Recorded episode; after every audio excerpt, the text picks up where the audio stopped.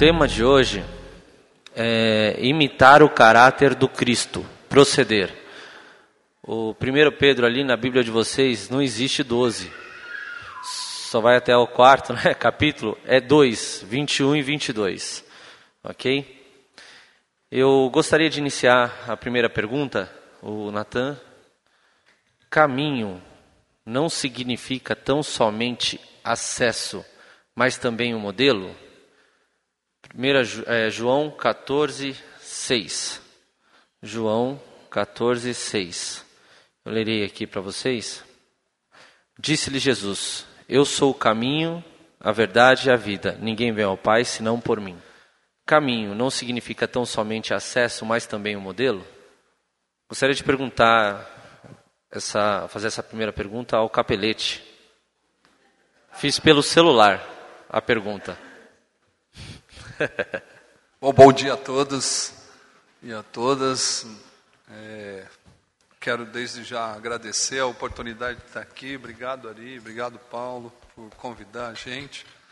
E é, caminho que Jesus diz, né? Ele é o caminho. E ele completa a frase falando que ninguém vai ao Pai senão por ele é um estilo de vida para mim.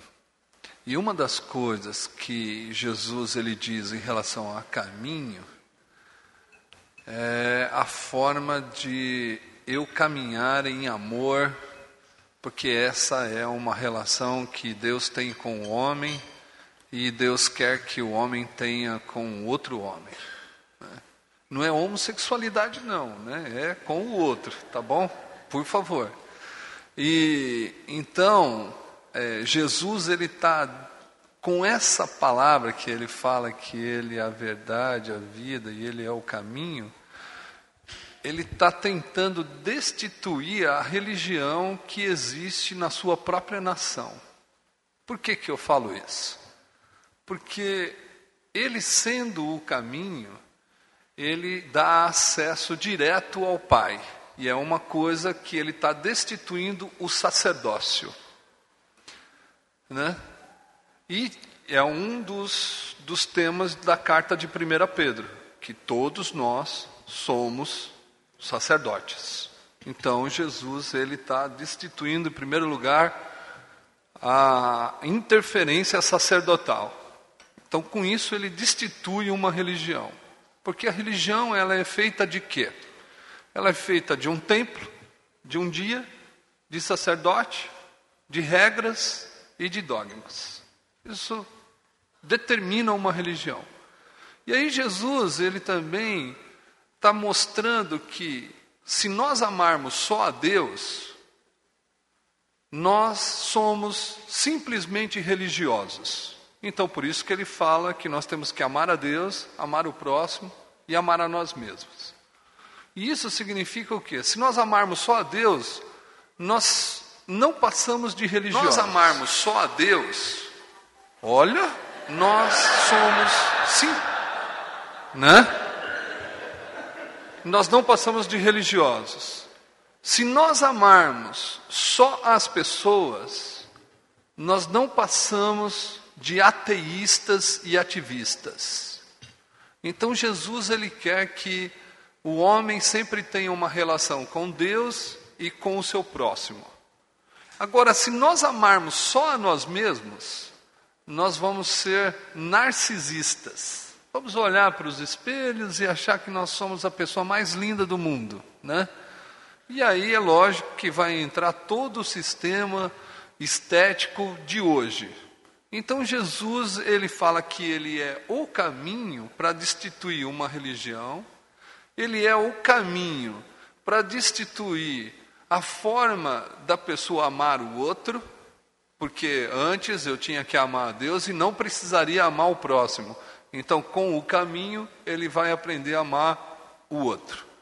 E ele também destitui essa situação narcisista, porque eu não existo se o outro não existir. Então, ele é o caminho, porque ele é um estilo de vida que destitui a religião, que ele destitui uma situação social de desigualdade, porque se eu amo o meu irmão, eu não vou deixar ele passar necessidade, porque eu o amo. Não adianta só falar que ama, né? Tem que ter atitudes de amor, e isso o João vai falar na carta. Se eu vejo o meu irmão passando necessidade, eu reter o recurso desse mundo, pode o amor de Deus habitar nele? Então é uma pergunta que João já sabe a resposta. Não. Né? Então, a, a vida cristã, o caminho de Jesus, é um caminho de entrega ao outro e de entrega a Deus, para que a gente possa de verdade se encontrar nessa relação e nos amar. É isso. Foi direcionada a primeira pergunta para o Paulo Capelete, mas não isenta um outro convidado de estar respondendo também. Gostaria de abrir para o Ari, para o Neil, para o Paulo.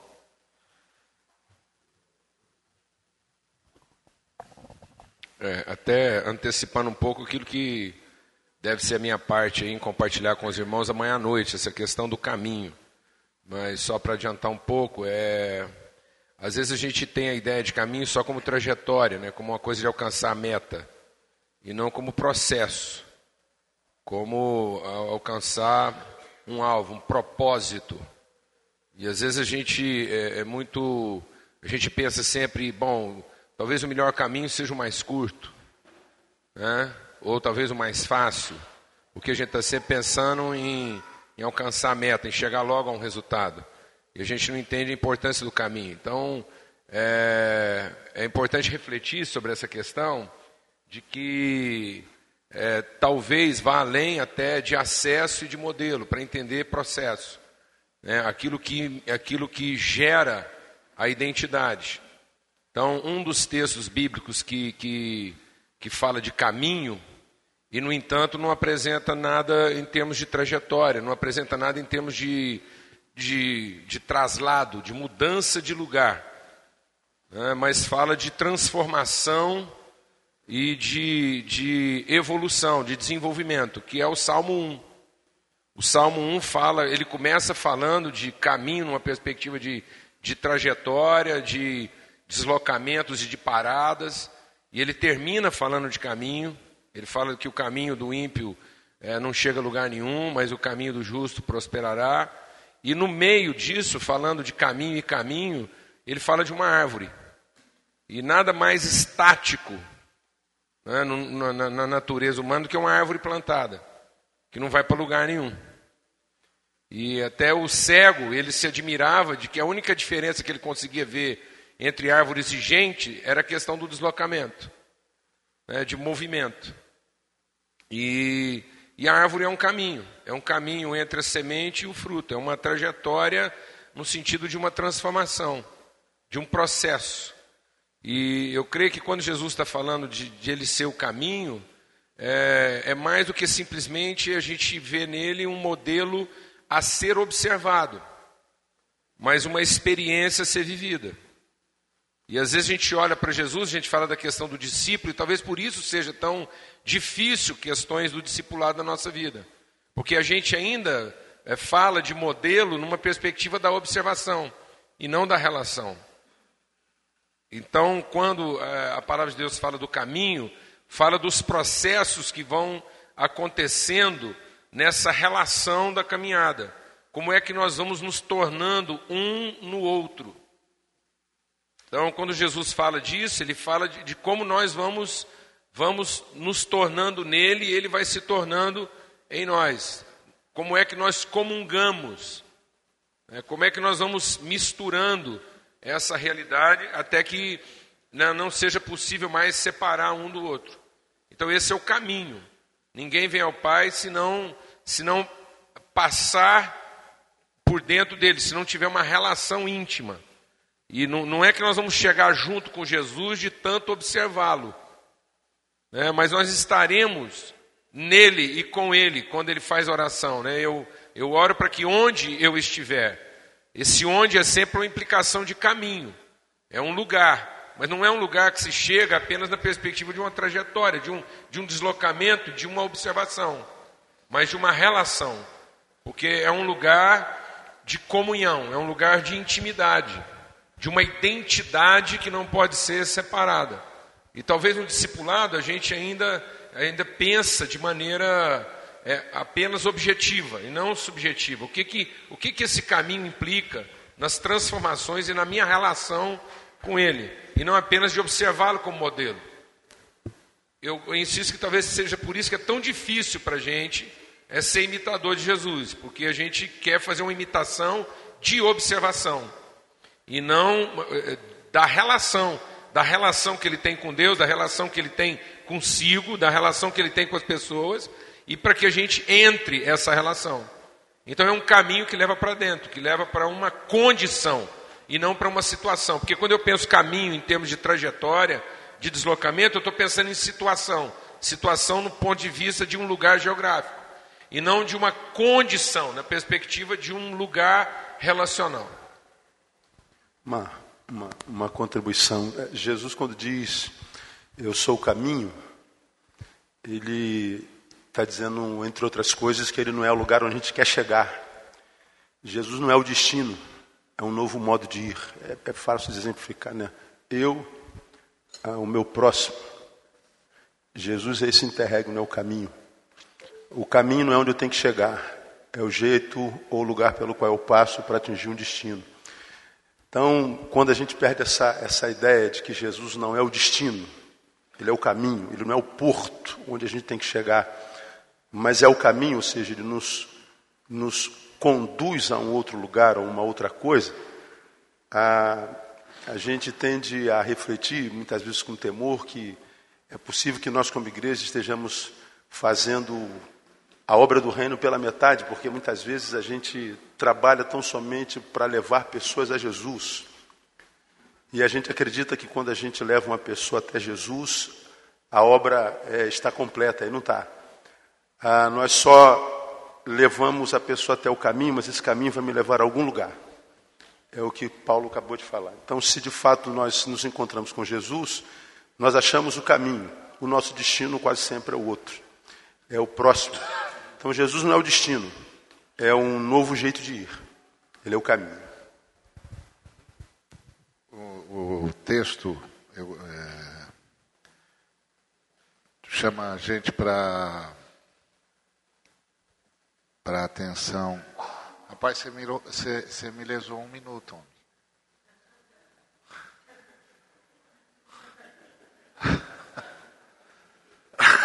ah, bom, agora voltamos a conversar. Então. Aí, é, a fé, a Bíblia é um livro litúrgico. O ministério de Moisés foi um ministério litúrgico. O Moisés passou com o povo dele 40 anos no deserto, ensinando liturgia, que é como é que a gente faz para chegar a Deus, como é que a gente faz para falar com Deus, como é que a gente faz para viver com Deus. E, e o Moisés ensinou. O Moisés disse que o caminho era o sacrifício, que o conteúdo era a lei e que a vida era obedecer à lei e voltar para o sacrifício. Porque você, no, na liturgia de Moisés, você não tinha doação de vida. Ou seja, você tem o caminho, que é o sacrifício, você tem o conteúdo, que é a lei, mas você não tem a vitória sobre si mesmo. Quando Jesus diz eu sou o caminho, a verdade e a vida, ele está completando o que Moisés não conseguiu oferecer. O sacrifício por meio do qual você chega a Deus sou eu. O conteúdo sou eu. Ah, você vai aprender a ser como eu. Vinde a mim todos vós que estáis cansados e sobrecarregados, e eu vos aliviarei. Ah, aprendei de mim, que sou manso e humilde de coração, e achareis descanso para as vossas almas. Então, eu sou o caminho, eu sou o conteúdo, e eu sou a vida. eu vim para que vocês tenham vida e a tenham em abundância. Então, o que Jesus está dizendo é que ele pode levar o povo onde Moisés não conseguiu levar a experimentar a própria vida de Deus. E a vida eterna é essa: que te conheçam a ti como único Senhor, como único Deus e a, e a teu filho a quem enviaste. Então, é, ele é o caminho, o sacrifício, por meio do qual você entra na presença de Deus. Nenhum de nós entra na presença de Deus porque é bonito. A gente entra pelo novo e vivo caminho que é o sangue de Jesus. O conteúdo é Jesus. Nós temos de ser como Jesus. A gente tem de aprender dele. E o resultado é Jesus em nós, a esperança da glória. A vida uh, que está em nós agora. Como disse o, o apóstolo, que os nossos olhos viram, que as nossas mãos apalparam, que os nossos ouvidos ouviram acerca do verbo da vida. E então ele é o, o sacrifício, é o conteúdo e é o resultado. Qual é o resultado? Jesus em nós, Jesus através de nós. Qual é a dinâmica relacional, como disse todos os irmãos aqui. Eu volto a amar a Deus e volto a amar o próximo. E volto a experimentar Deus e a transmiti-lo é, em Jesus. Jesus é o cerne da fé cristã.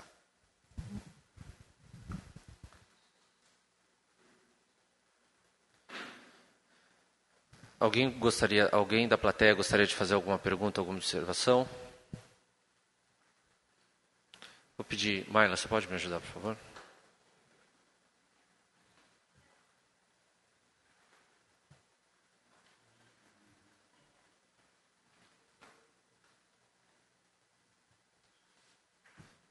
Peço, por favor, para o pessoal ser objetivo na pergunta, ok? Está desligado. A gente empolga demais quando a gente ouve coisas que a gente imaginava na nossa cabeça e que absolutamente ninguém nunca falou sobre isso, né? Quando Jesus entra em Jerusalém num jumentinho, estava cheio de cavalos puros sangue árabes, né? Agora, deixa eu falar uma coisa é, eu queria só saber o seguinte: eu conversando com a minha avó, que tem 99 anos, ontem à noite, e eu disse para ela que o pastor Paulo disse que a gente, que o cristianismo veio para mostrar um modelo de vida de insegurança, instabilidade. Ela, crente toda a vida, falou assim: Nossa, Silvana, que revolução! Estava precisando disso. E eu queria fazer uma pergunta assim totalmente informal. É, o que vocês se intitulam? Vocês são revolucionários? São loucos?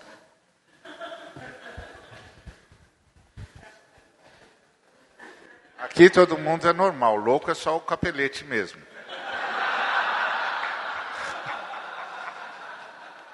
Isso aí é coisa do capelete, capelete é doido.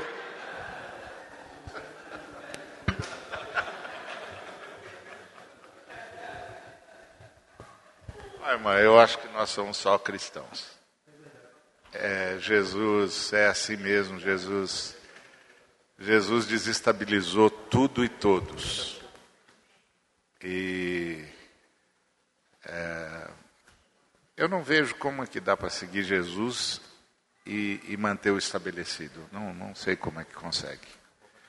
Jesus está sempre fazendo uma reviravolta, está sempre dizendo, está se você não está crescendo em amor e serviço, e que se Deus não aparece através de você, e você não abriu mão de tudo, não aconteceu nada com você. Que foi o que o Paulo falou ontem, o Capelete falou ontem, e, e que está nessa coisa, nessa fala que os irmãos trouxeram aqui de é um caminho para o próximo, então um caminho para o próximo é um caminho de autoesvaziamento. Não dá para ir em direção a alguém carregado de si mesmo. Então, eu acho que nós somos só cristãos mesmo, pelo menos tentando, né?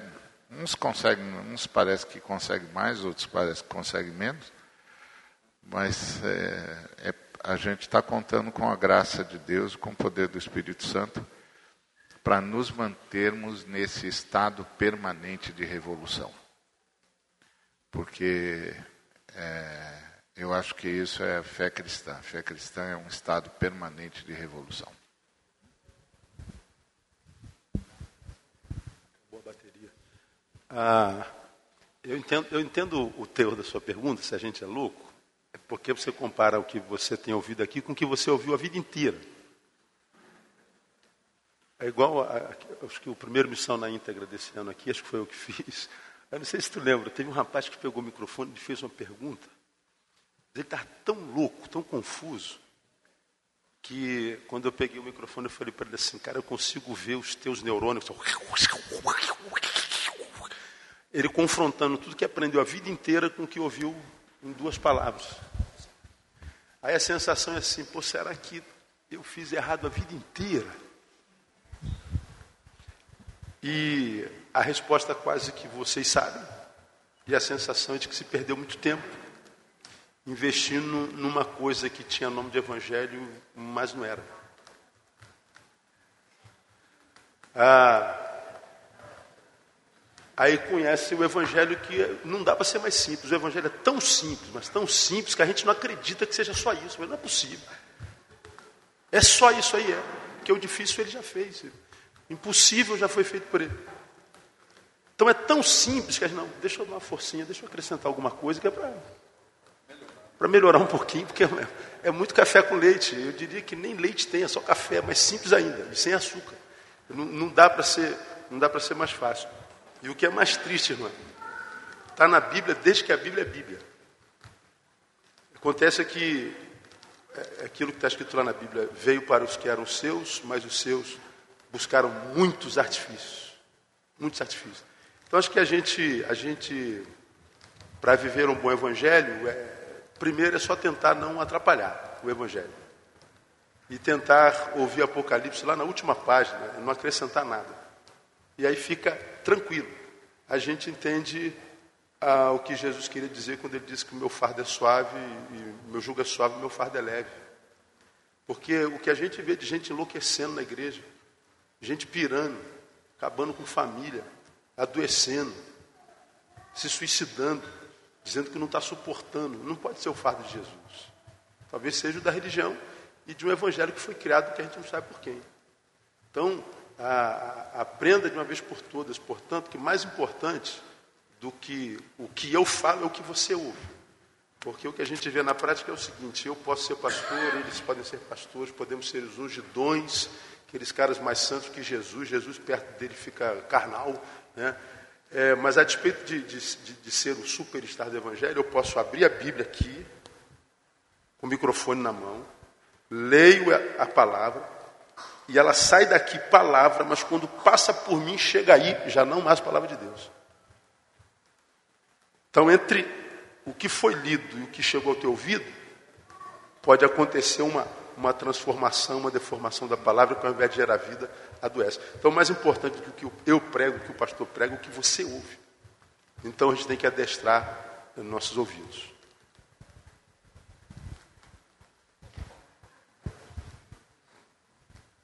Então, quando se trata de ser revolucionário ou de louco, a primeira coisa que eu queria dizer é que eu não sou e não faço parte de nenhuma filosofia política.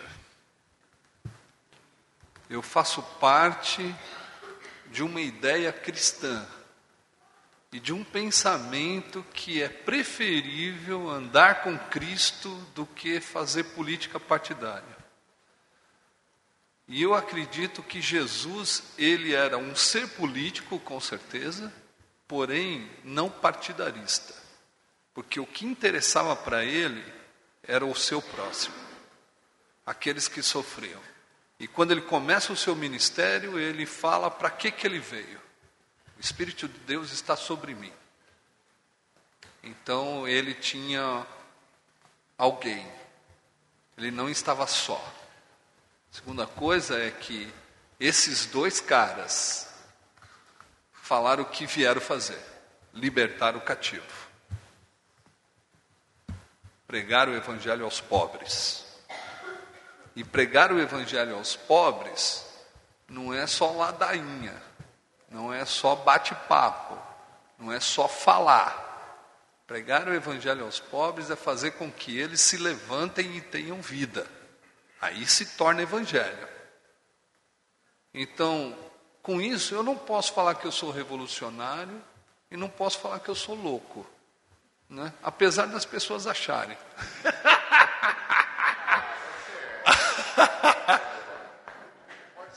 mas, mas eu. É que eu estou tentando, dentro da minha insanidade, né, mostrar um, algo lúcido, né? assim. É, eu gostaria muito que nós não fôssemos comparados a nenhuma filosofia de pensamento marxista ou socialista. Por quê? Ou capitalista. Muito menos. Por quê? Porque existe um abismo muito grande entre o cristão e o, e o socialismo, o marxismo, e, e, e o cristão e o capitalismo. Porque o, o, o, capital, o, o marxismo vai falar tudo aquilo que é teu é meu. E o governo toma e dá para o outro. O cristianismo não. Tudo aquilo que é meu é teu e eu faço voluntariamente porque eu amo a Deus. Então existe uma diferença enorme entre o socialismo e o cristianismo.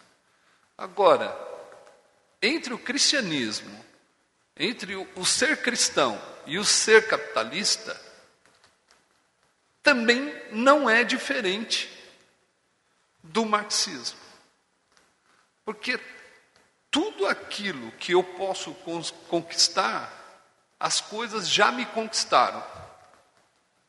E eu não me pertenço mais. Porque eu me pertenço às coisas e, e à liberdade de enriquecer e acumular o quanto eu quiser. No cristianismo não existe isso. Se eu tenho, eu tenho que dividir porque eu não posso ver os meus irmãos passando necessidade e não dividir com eles. Então o Cristo, ele faz isso quando ele fala: ninguém tira a minha vida, o capital tira a vida, mas eu a dou porque eu quero. Então, voluntariamente, eu me dou ao outro. Então é totalmente diferente. Vida cristã é uma vida de doação, e esse é o caminho que o Cristo fez. Se queremos ser igual a Ele, precisamos nos doar. E é isso que o Ari fala. Quanto mais se próximo de Jesus, mais você vai amar e mais vai servir. Quem ama, não ama só de boca para fora. Você não pode deixar o seu irmão passando necessidade. Não adianta, não dá. Eu andar com uma Hilux enquanto meu irmão chega de ônibus. Não consigo. Sinto muito. Não estou aqui falando que você deva vender, mas se vender vai ser bom. Né? E dividir e andar com um golzinho mil, vai ser joia. Sem ar-condicionado nesse inferno de Goiânia, né? Entendeu? Então, a única coisa que eu acho é que nós estamos tentando ser cristãos e mostrar que existe uma outra possibilidade de vida cristã que não é essa opressiva que vai fazer você ganhar por ganhar. É você vai perder para achar. É isso.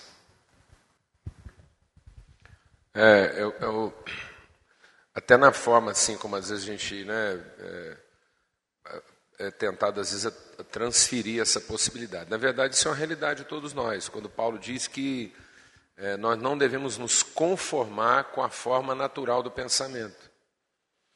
Eu creio que às vezes algumas coisas que soam é, loucas ou que soam é, né, é, agressivas ou, ou, ou radicais demais, é porque nós temos uma tendência de uma certa sedimentação. A gente não, não percebe a vida cristã como algo em constante movimento. Então, nós procuramos uma forma de vida cristã que seja uma forma de acomodação, algo que vai nos dar a tranquilidade que nós gostaríamos de ter. Até a nossa própria ideia de céu é uma coisa assim totalmente monótona, né? A coisa da eternidade é uma coisa assim meio é, meio passiva. Então a gente vê às vezes a eternidade mais como um lago do que como um rio. E é muito importante entender, eu sempre às vezes fico pensando, né? Na eternidade existe um rio, para onde é que isso vai? Porque a, a, ideia que a gente tem é de que finalmente, nos tempos eternos, a gente vai dar uma parada. No entanto, lá diz que tem um rio. E se eu for seguindo esse rio, onde é que eu vou parar? Né? Porque, se ele, porque a ideia de que sendo um rio, ele tem que continuar correndo.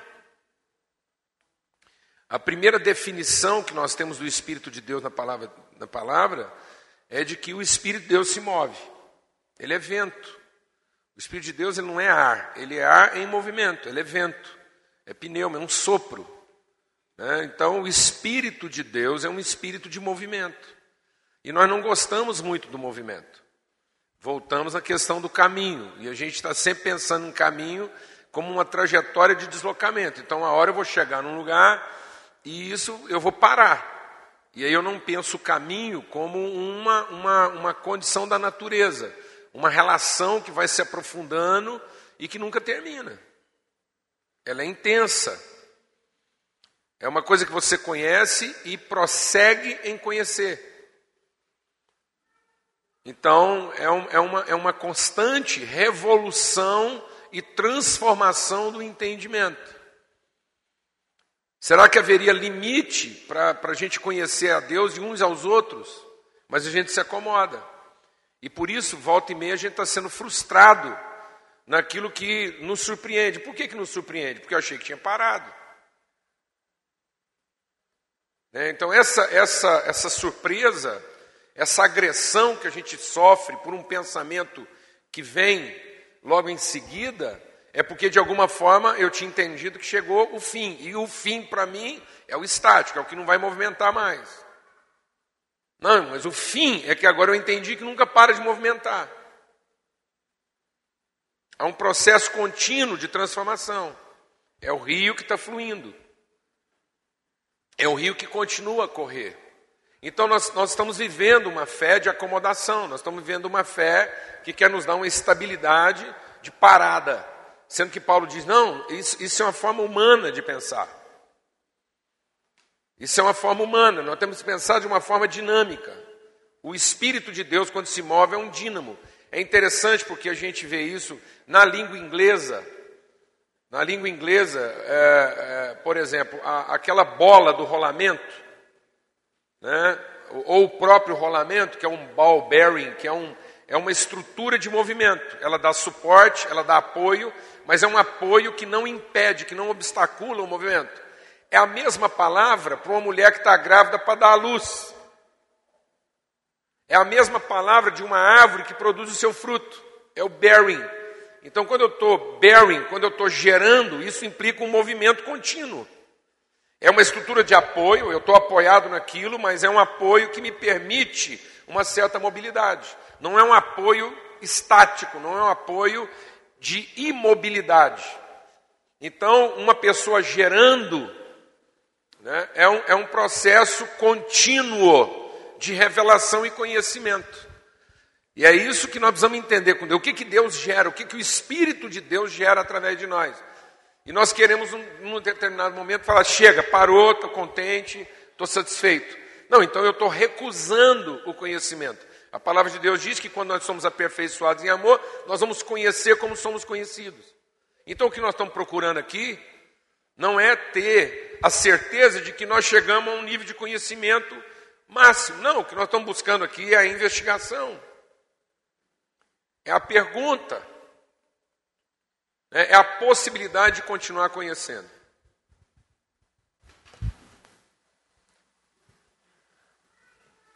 Vamos à terceira pergunta. É o segundo slide, né? Sede meus imitadores, como também eu de Cristo. 1 Coríntios 11, 1. Ah, por que dão tão deturpada a imagem do crente pós-moderno? Eu gostaria de fazer uma observação, uma sucinta análise do caráter de nosso Senhor e Salvador Jesus Cristo, que, embora seja Deus, também se fez homem. Enquanto ser humano, teve um caráter, caráter que deve ser imitado pelos que nele creem, pois, como ensinou o apóstolo Paulo, devemos imitar o Senhor. Eu coloquei a questão do pós-moderno é, com um exemplo aqui, para que entendam a pergunta. Eu já tive um pastor em que eu tive o problema de acessar a Bíblia através do celular, porque eu estava lendo a Bíblia no celular e não era permitido na época quando lançou o smartphone ler a Bíblia no celular, tinha que ler a Bíblia como se fosse um caderno. E quando me foi questionado isso, lógico, eu ainda era um pouco mais rebelde, numa época mais jovem, mais adolescente, eu perguntei para ele por que ele não andava com pergaminho embaixo do braço. E eu fui tido como, lógico, rebelde, herege e tudo mais. E eu não tinha como discípulo, mas eu tinha como seguidor. E eu queria saber, porque isso hoje está com a maioria dos sem igreja. Eles enxergam o pastor, mas não tem eles como alguém a ser seguido. Eu queria falar um pouco sobre isso aí. Eu acho que a própria questão do crente já é uma deturpação. A, a forma como a gente foi admitindo ser confundido com um crente. O que, que é um crente? É alguém que carrega uma crença. É alguém que acredita. Quando você é um crente, a virtude é sua. Você atribuiu crédito, você você está validando, você está respaldando, você está afiançando alguma coisa que foi proposta. Então não é uma convicção, é uma expectativa atendida. Aquilo foi convincente o suficiente a ponto de me converter a essa crença. Então não há uma perspectiva de relação, não há uma perspectiva de senhorio, há uma perspectiva de tradução conveniente. Então, nós não fomos chamados a ser crentes. A vida cristã não é uma questão de crendice. É uma questão de, de formação do entendimento. Não é o que eu acredito e nem o valor que eu atribuo a alguma coisa. Não é o que eu defendo. É o que eu conheço de mim mesmo. Ele define a minha identidade e natureza. É o que eu sou. Não é aquilo a que eu atribuo credibilidade. Não são duas coisas distintas.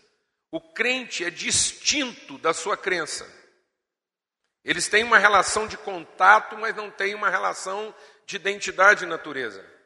A fé é o próprio entendimento daquilo que eu sou, de como é que a, o que, que a vida é e como é que ela se estrutura e ela se compõe.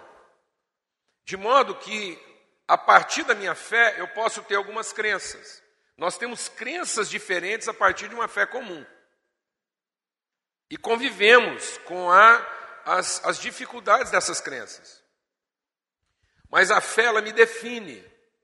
Ela, ela define minhas prioridades, ela define a leitura que eu tenho de mim, a leitura que eu tenho das pessoas, a leitura que eu tenho de Deus.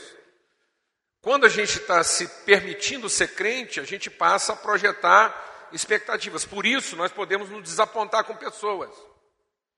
Um crente tem o direito de se desapontar. Um justo não tem. Um homem que vive da fé não tem o direito do desapontamento. Porque ele não está aqui para projetar suas expectativas, ele está aqui para conhecer. Então eu não tenho o direito de me desapontar com Neil a partir das nossas crenças mas eu tenho a oportunidade de conhecê-lo a partir da minha fé. Se apresenta diante de mim uma pessoa criada por Deus com as suas lutas, a sua formação, o seu, a sua cultura, e eu, como um homem de fé que conheço a Deus, conheço o Deus dele meu, o nosso Deus, e sei que o Deus dele é o meu, eu não acredito que o meu Deus é o dele. Eu sei que o Deus dele é o meu. E agora nós vamos nos conhecer.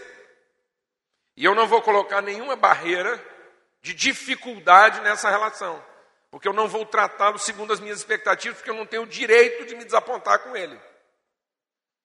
Eu posso, quando muito, ficar triste pela sua condição, ou pela nossa condição na relação.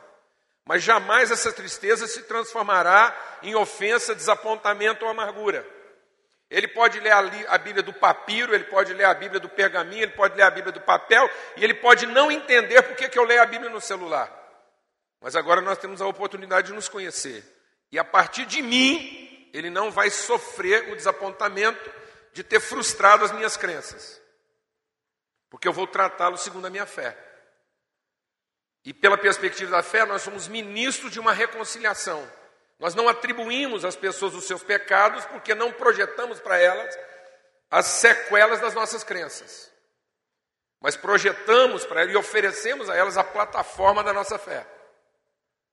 Então a nossa fé passa a ser um terreno seguro para todas as pessoas. E não um terreno hostil, porque reflete nossas crenças. Na fé não há hostilidade. Na fé não há não há beligerância. Eu não tenho que sair na defesa do meu Deus, porque eu o conheço. Qual é a dúvida? É, outro. Pode falar, você, é mais, você nasceu primeiro que eu, pode.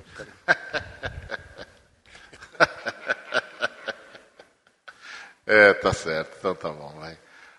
Ah, eu acho que um dos problemas que nós temos hoje é que não tem mais a quem imitar mesmo. Porque os caras que estão na, que estão na liderança da comunidade não, não, não são imitadores de Cristo. Então, não dá para imitá-los, porque eles não são imitadores de Cristo. Então, esse negócio vai ficando sem referencial, né? Eu acho que isso passa historicamente com alguns problemas. Um, o primeiro problema é que nós ordenamos os nossos jovens para serem é, apacentadores da igreja muito cedo. Então o camarada está no processo de amadurecimento da fé e já é o líder da comunidade. É barra, é barra. Ele não vai aguentar mesmo. Ele, não, ele acabou de sair do seminário. Acabou de sair do seminário, foi ordenado e ele está começando a, amadurecer e já tem de liderar toda uma comunidade. E aí a gente foi começando a, a ver uma série de deturpações. A primeira delas é tínhamos jovens demais uh, liderando cedo demais. E a Bíblia diz que, que a igreja tem de ser liderada pelos anciãos por aqueles que têm uma vida experimentada com Deus, que deram demonstração de que conhecem o Senhor, de que o Senhor se manifesta neles e através deles. Nós não seguimos a orientação das Escrituras e nós ordenamos os nossos líderes jovens demais. Aí depois a gente teve de começou um outro fenômeno na igreja brasileira que foi ah, houve um grande movimento de conversão entre os empresários e os empresários se tornaram pastores porque já eram líderes.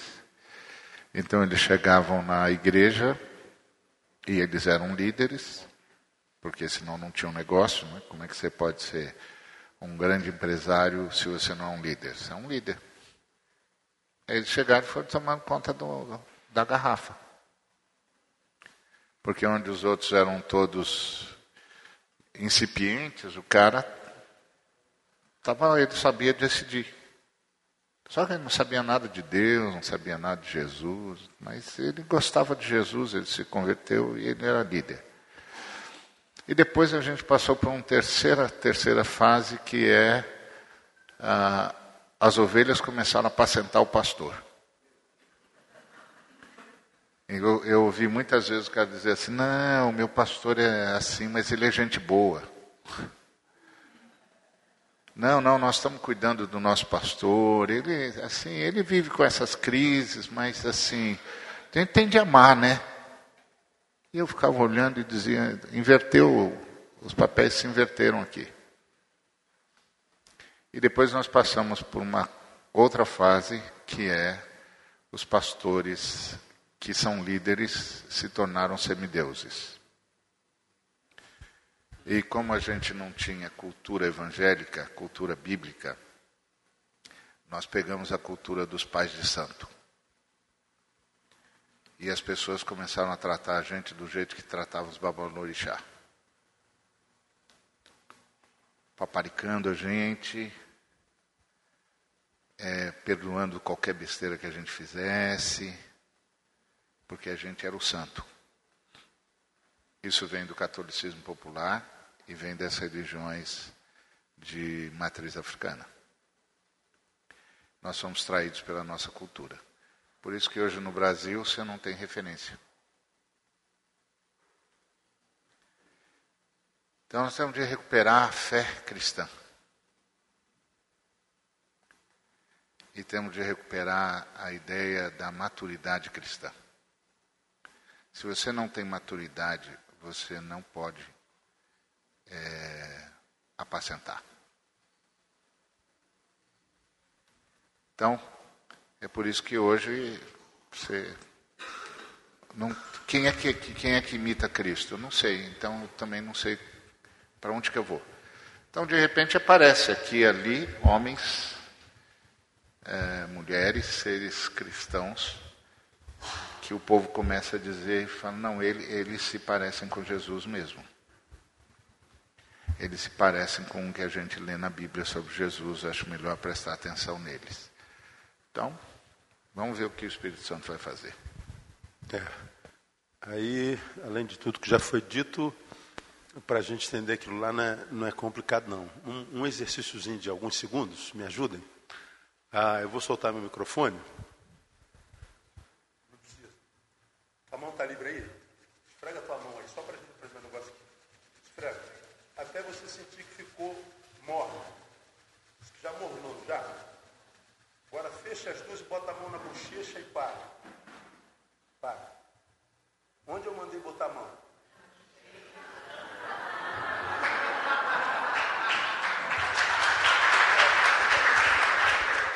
Aonde é que você botou a mão?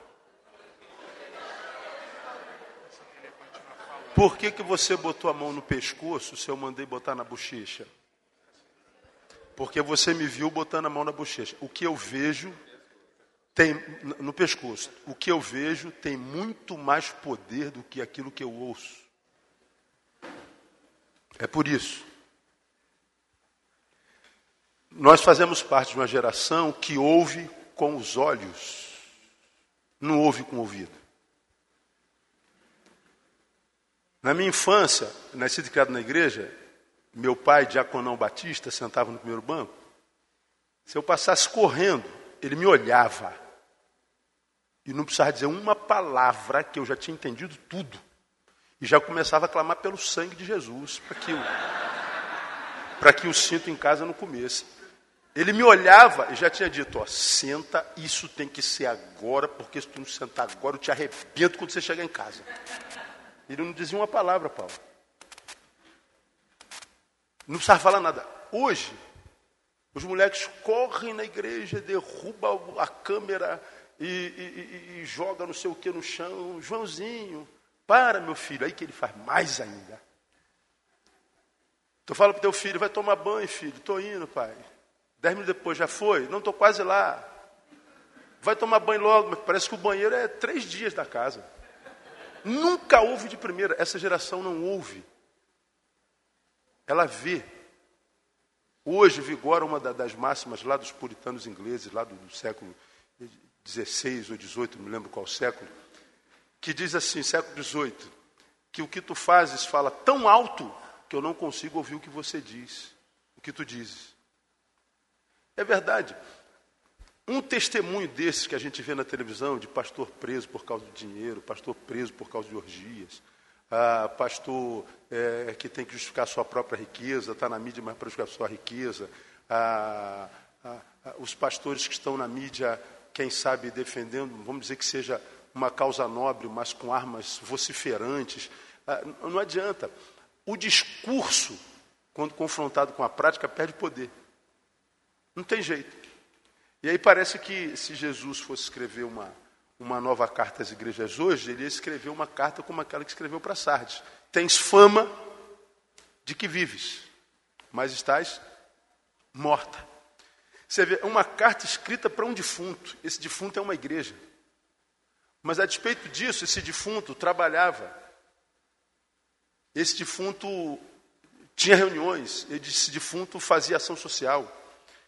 E ele diz: ó, acaba de, de, de, de, sepultar as tuas obras, porque não as tenho achado puras diante de mim. Se você está morto, como é que está trabalhando?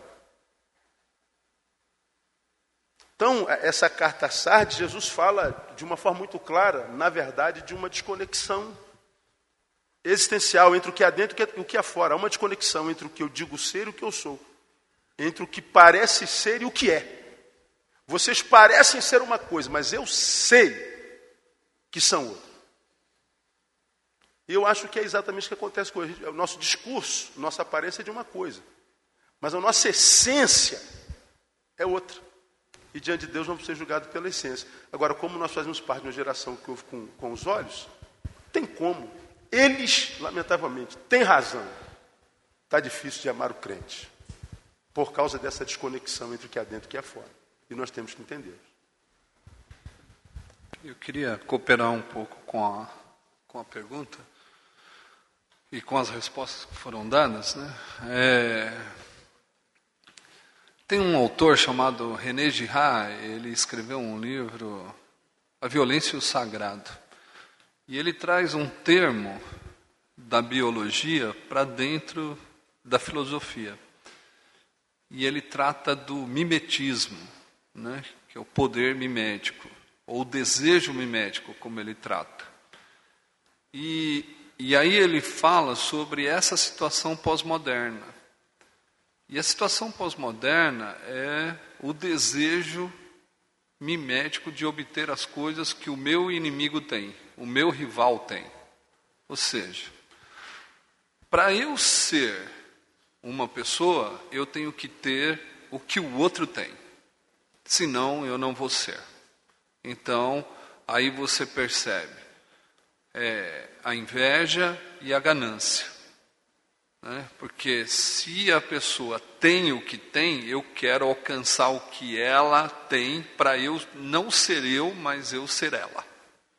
Então, esse é o desejo mimético. O mimetismo é, é a situação de um animal que se transforma próximo ao que ele está vivendo. Né? Se nós formos pensar no pensamento pós-moderno, que já não é mais o homem que está no centro, mas são as coisas que estão no centro, então são as coisas centristas que estão no centro, René tem razão. Então, eu não vou ser o outro, mas eu vou ter o que o outro tem. E aí impede de eu ser imitador. Porque imitador não é ter o que o outro tem é ser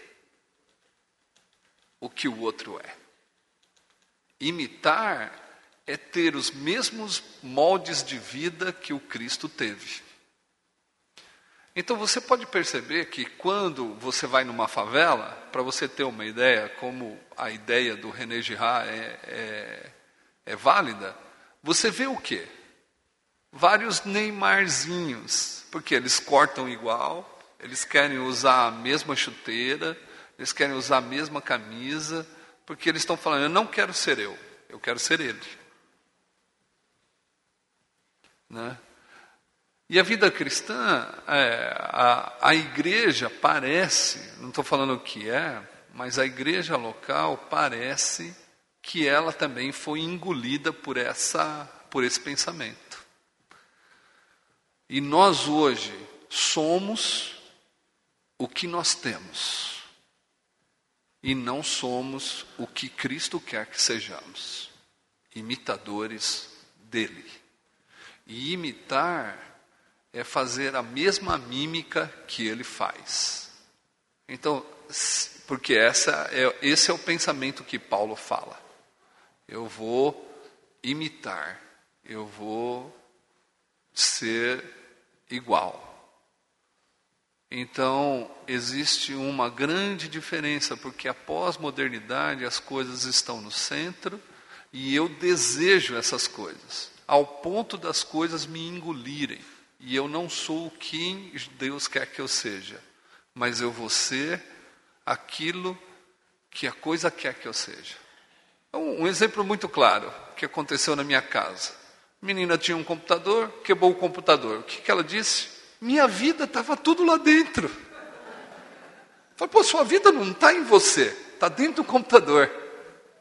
Ou então quando alguém rouba você, você sempre, não, mas aquilo me pertencia. Não, não é aquilo que me pertencia. É eu que pertencia a ela, por isso que eu sofro. As coisas se tornam, é, elas têm vida. As coisas têm vida, porque nós somos responsáveis em dar vida para as coisas. Mas Jesus, Ele quer que nós demos as vidas para os outros e não para as coisas. Então a pós-modernidade só colocou uma coisa no lugar: tirou Deus como até na modernidade, tirou Deus da parada e colocou a coisa.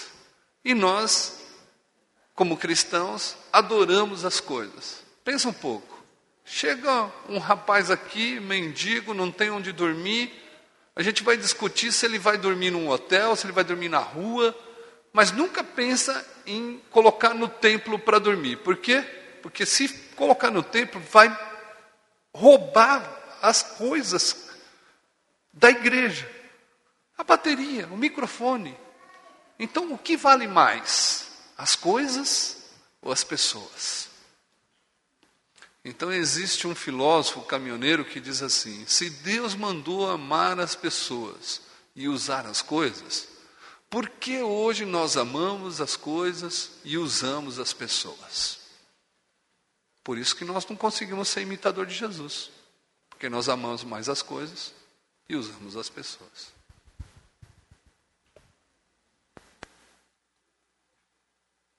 Vamos ao terceiro slide. As perguntas dos internautas nós faremos no final, tá? Nós já temos algumas perguntas aqui, mas só para dar uma posição para o pessoal que está nos acompanhando pela internet, nós faremos as perguntas no final.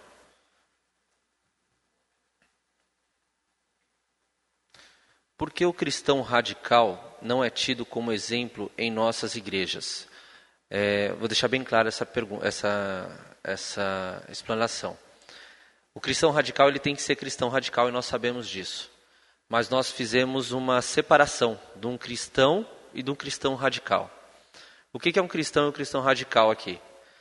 É aquele que largou absolutamente tudo, deixou tudo para seguir o evangelho.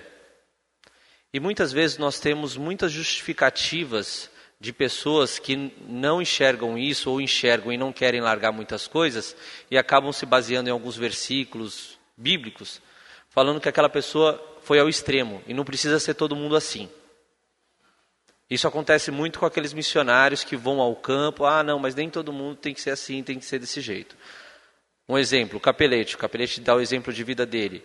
Ah, mas isso é para aquele contexto, para aquela posição.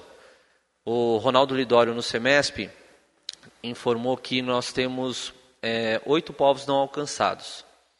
E um deles são os ricos. E para alcançar os ricos, nós temos que chegar em um formato, em um, um estereótipo, que não é esse cristão radical. Então, é, é por essa pergunta: por que o cristão radical não é tido como exemplo em nossas igrejas?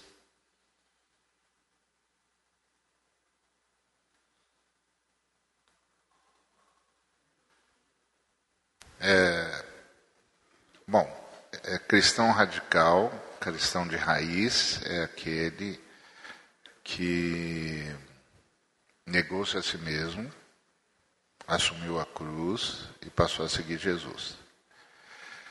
E passou a doar-se para todos. Cristão xiita é aquele que negou a todos para ter de Jesus todas as coisas e condenar a todos. Então precisa ver do que é que nós estamos falando. Nós não estamos falando do cristão que abandonou a todos, se tornou juiz de todos e, e ama as coisas, e, mas detesta as pessoas.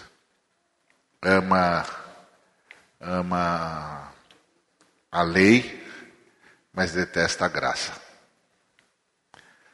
Como diz o, o Paulo Júnior, ama o juízo, mas detesta a justiça. Então, cristão radical é o cara que a si mesmo se negou. Abriu mão de si. Assumiu o sacrifício, a vida sacrificial em favor de todos, por seguir a Jesus. Essa é a ideia. Então, é, esse cristão, ele não é um cristão é, pobre, ele é uma pessoa que se mantém pobre. Porque toda riqueza que chega à mão dele, ele distribui. Então, a decisão dele se manter pobre. E de maneira que tudo que chega na mão dele, que é mais do que ele precisa minimamente para viver, ele sabe que chegou para distribuir. Então é uma decisão. Os ricos é, não são um povo não alcançado. Os ricos são um povo inalcançável. Não há evangelho para os ricos. Não há possibilidade dos ricos se converterem. Um ser humano, para se converter, tem de deixar de ser rico. Ele tem de negar a riqueza e decidir que vai se manter pobre para repartir. Não quer dizer que ele não vai ter acesso ao dinheiro, ele não vai ter acesso à riqueza. Ele vai repartir, ele vai dividir, ele vai se responsabilizar pelo outro. Ele vai entender que os dons dele são dons para o sustento da humanidade e do planeta Terra. Então ele não será um explorador do planeta, não será um explorador das pessoas, não será um sujeito que, para ele viver no padrão em que ele vive, milhares de seres humanos têm de viver sem nada. Então, o cristão radical é um cristão sem espaço no mundo das coisas. Por isso que tem tanta dificuldade de aceitar um cristão radical. Porque o cristão radical é um sujeito sem espaço no mundo que ama as coisas. O cristão radical ama as pessoas e usa, como disse o, o capelete, usa as coisas. Então, é um caminho difícil esse negócio de ser cristão, viu? É estreito mesmo. Alguém disse que era estreito. E deu certo, e ele estava certo, é estreito mesmo, esse negócio é estreito. Então, é por isso que o cristão radical não é tido como exemplo. Eu, eu já que citaram o, o capelete, eu vou citá-lo de novo. Eu já vi um montão de gente ouvir o capelete. Eu mesmo sou um cara que sempre que tenho oportunidade levo o capelete para falar. Eu, eu deixo ele falando e saio ele é vai causar tanto problema que é melhor eu sair, depois eu volto. Mas eu vi muito pouca gente que disse assim: ok, eu vou fazer igual você faz.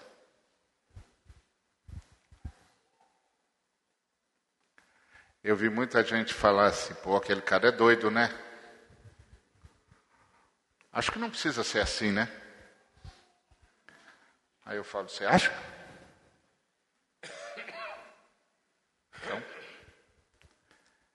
Só para citar um exemplo. É difícil mesmo. É estreito, é estreito.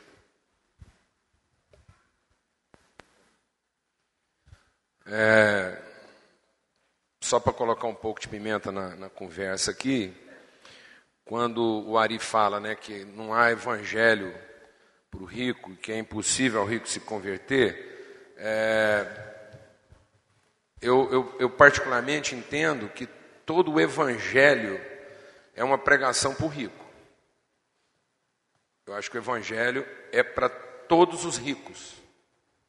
Porque a conversão é para o rico. O pobre tem que ser cuidado sempre, e o rico convertido. E quando há um texto na palavra de Deus que, que talvez seja um dos textos mais assim, né, que a gente às vezes subtrai dele muito da sua essência. É, hoje em dia se fala muito, né, os impossíveis dos homens são possíveis a Deus. Quando Jesus está falando dessa impossibilidade, ele está falando da impossibilidade de um rico entrar no reino dos céus. E ele diz que isso sendo impossível aos homens, é possível a Deus. Deus consegue fazer um rico entrar no reino dos céus.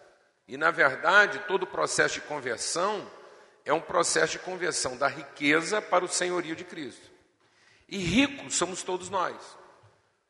Nós temos uma ideia satânica de uma pobreza pessoal e da riqueza dos outros. É isso que faz as pessoas se tornarem ambiciosas na sua riqueza. Porque nós nos julgamos esvaziados e não cheios. Deus não nos criou pobres.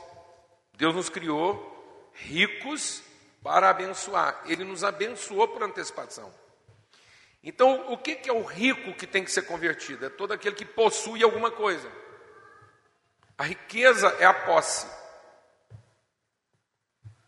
E todos nós aqui possuímos alguma coisa sobre a qual nós achamos que temos direito. E aí nós temos a tendência de achar que toda riqueza se restringe à posse só de bens. Não, tudo aquilo que eu julgo ser meu é a minha riqueza. E disso eu preciso me converter em favor do outro. Às vezes eu posso fazer da minha pobreza a minha riqueza, que é a forma de manter o meu direito sobre o outro. Então, minha riqueza é o que eu possuo. E eu preciso me converter do que eu possuo para aquilo que eu administro, para entender que eu sou o quê? Um dispenseiro das riquezas comuns, onde ninguém tem direito à posse. Porque todo mundo aqui que possui alguma coisa é posseiro, seja de caráter objetivo ou subjetivo, seja de bem, seja de sentimentos. Então os ricos têm que se converter, e os ricos somos todos nós, que achamos que possuímos alguma coisa. Como minha esposa, meus filhos, minha cultura, minha, meu conhecimento, isso são riquezas que têm que ser renunciadas em favor do bem comum. O Evangelho é para que os ricos se convertam e passem a entender que nada é meu, tudo é nosso. E esse foi o grande desafio colocado por Paulo aos Coríntios. Ele diz: o grande problema de vocês é que vocês, até de doutrinas, vocês formam riquezas. Sou de Paulo, Paulo é meu, Cristo é meu. E na verdade, tudo é nosso, e nós de Cristo e Cristo de Deus. Então não cabem essas separações que nós estabelecemos a partir do nosso direito de posse. Tudo é nosso. O rico é nosso, a prostituta é nossa. A cidade é nossa, a favela é nossa. E nós vamos prestar contas do que é nosso e de como nós administramos isso como bem comum. De modo que quando a palavra de Deus diz onde está o Evangelho, o Evangelho está no fato de que alguém tendo alguma coisa que julga ser sua e vendo o seu irmão padecer necessidade, ele vai lá e renuncia aquilo que ele pensa que é dele em favor da relação com o seu irmão. De modo que eu sou desafiado a, a renunciar a bens, quaisquer que sejam eles, que eu julgo ser minha riqueza. Às vezes eu vou ter que renunciar da minha cultura, da minha sapiência, que é a minha riqueza. Às vezes eu vou ter que sacrificar minha pobreza em favor do meu irmão rico. Porque a minha pobreza passou a ser minha riqueza. É o meu bem contra ele e não a favor dele. É impossível que alguém que julga ter algum bem nesse mundo entrar no reino dos céus. É impossível que alguém que chame alguma coisa de meu entrar no reino dos céus. Porque tudo é nosso. Quem é o rico? É aquele que ainda acha que tem alguma coisa que seja sua própria. Porque o que caracterizou a igreja primitiva não foram ricos e pobres, foi o fato de que ninguém chamava alguma coisa sequer de sua própria. É, ouvindo o Ari e o Paulo, eu tenho uma pergunta para fazer para vocês, ou para nós mesmos. Será que não está na hora de nós nos arrependermos e falar para Deus: Deus, eu vou mudar minha vida, a forma de ser, o jeito de agir e a forma de tomar posse das coisas. Será que não está na hora da gente chorar amargamente porque tem outro sofrendo?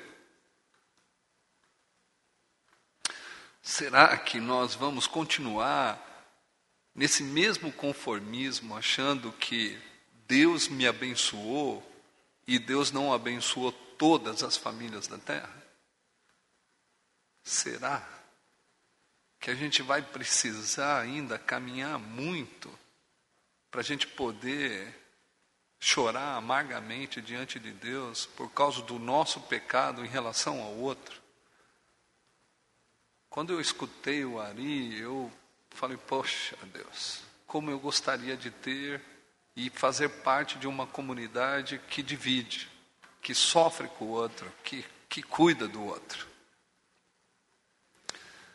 Eu abandonaria tudo que eu estou fazendo para viver dentro dessa comunidade.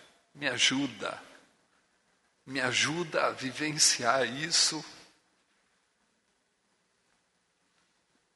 nesse tempo que ainda me resta de vida. Me ajuda. Uma pergunta. E Jesus, ele vai falar: abandona tudo e vem. Me segue.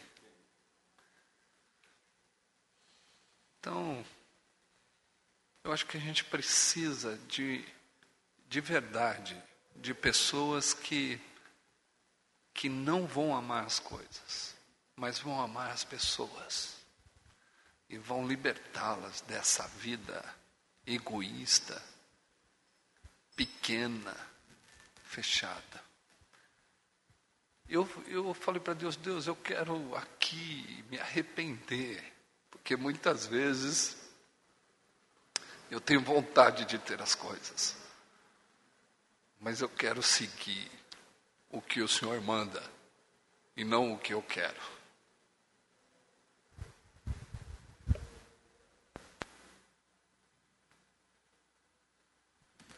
Neil vai falar?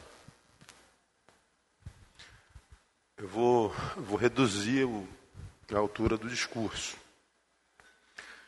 Ah, ter para mim também é importante. Eu concordo com Paulo. Os ricos precisam se converter. Vamos supor que a minha posse seja essa tampinha. E o que está em jogo aqui é quem é dono de quem. Não está na coisa. Quem é senhor de quem? Porque se eu sou o dono dessa coisa, essa coisa é minha e eu só posso compartilhar o que eu tenho. Agora, se essa coisa me tem, eu não tenho como compartilhá-la. Então, você que tem alguma coisa e conseguiu com fruto do seu trabalho, não tem a culpa disso. Você trabalhou. E não se sinta culpado porque tem o que tem. Foi fruto do seu trabalho, portanto você conquistou biblicamente. Você só não pode deixar que o senhorio mude de mão. O problema é quando nós somos possuídos pelo que a gente possui. Eu luto para possuir isso, depois isso me possui. Não tem mais nada a ver com o reino. Cuidar um dos outros, isso é a, é a máxima do reino, não tem jeito. Mas para eu dividir com alguém, eu preciso ter. E ter não é o problema, é o uso que você faz do que tem. Agora vamos falar do radicalismo bem mais particularizado por âmbito da igreja local, que eu acho que tem, um, tem centenas de pessoas ali, que o cara deve estar falando assim, caraca, eu sou tido como radical na minha igreja e meu pastor não me entende, a partir do, do exemplo do Tiago. E não me adequo mais nessa igreja, tal, tal, tal, tal, tal, tal. Por que, que o radical, ele nem sempre é tido como exemplo? Porque o, o, o, entre a relação de uma instituição, vamos colocar a igreja local, com o radical, existe uma relação, como diria Newton Bonder, de traição e tradição.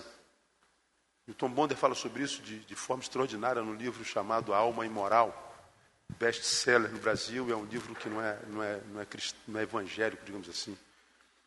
Ele diz que a tradição é o apego, então nós estamos acostumados a existir no âmbito dessa mesa.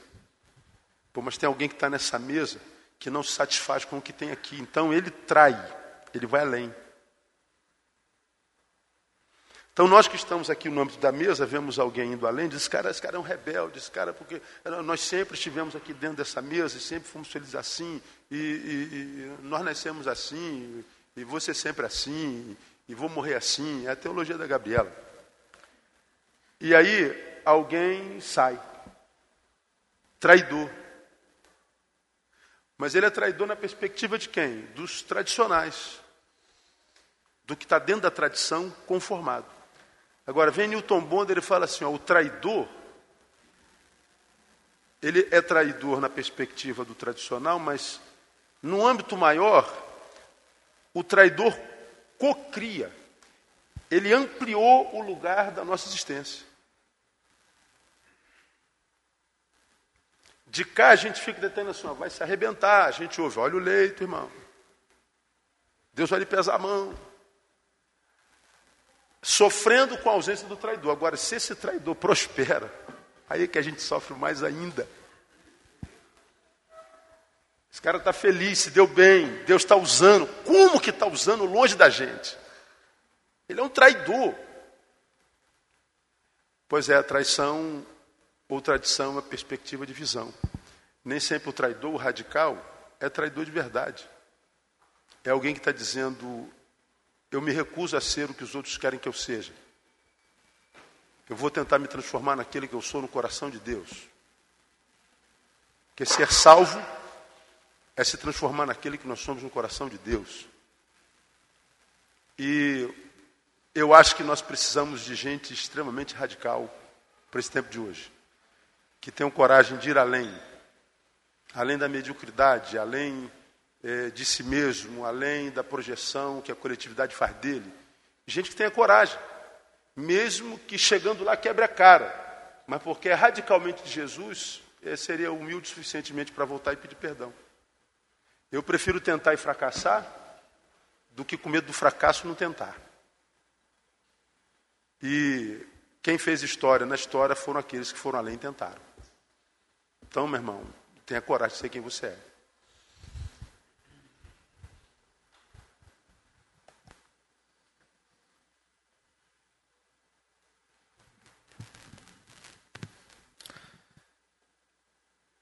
Slide 4.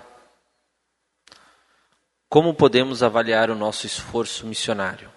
A partir dos resultados na transmissão da palavra ou da fidelidade em vivê-la e transmiti-la? Essa é uma pergunta de um texto do Ronaldo Lidório. Farei novamente. Como podemos avaliar o nosso esforço missionário? A partir dos resultados na transmissão da palavra ou da fidelidade em vivê-la e transmiti-la?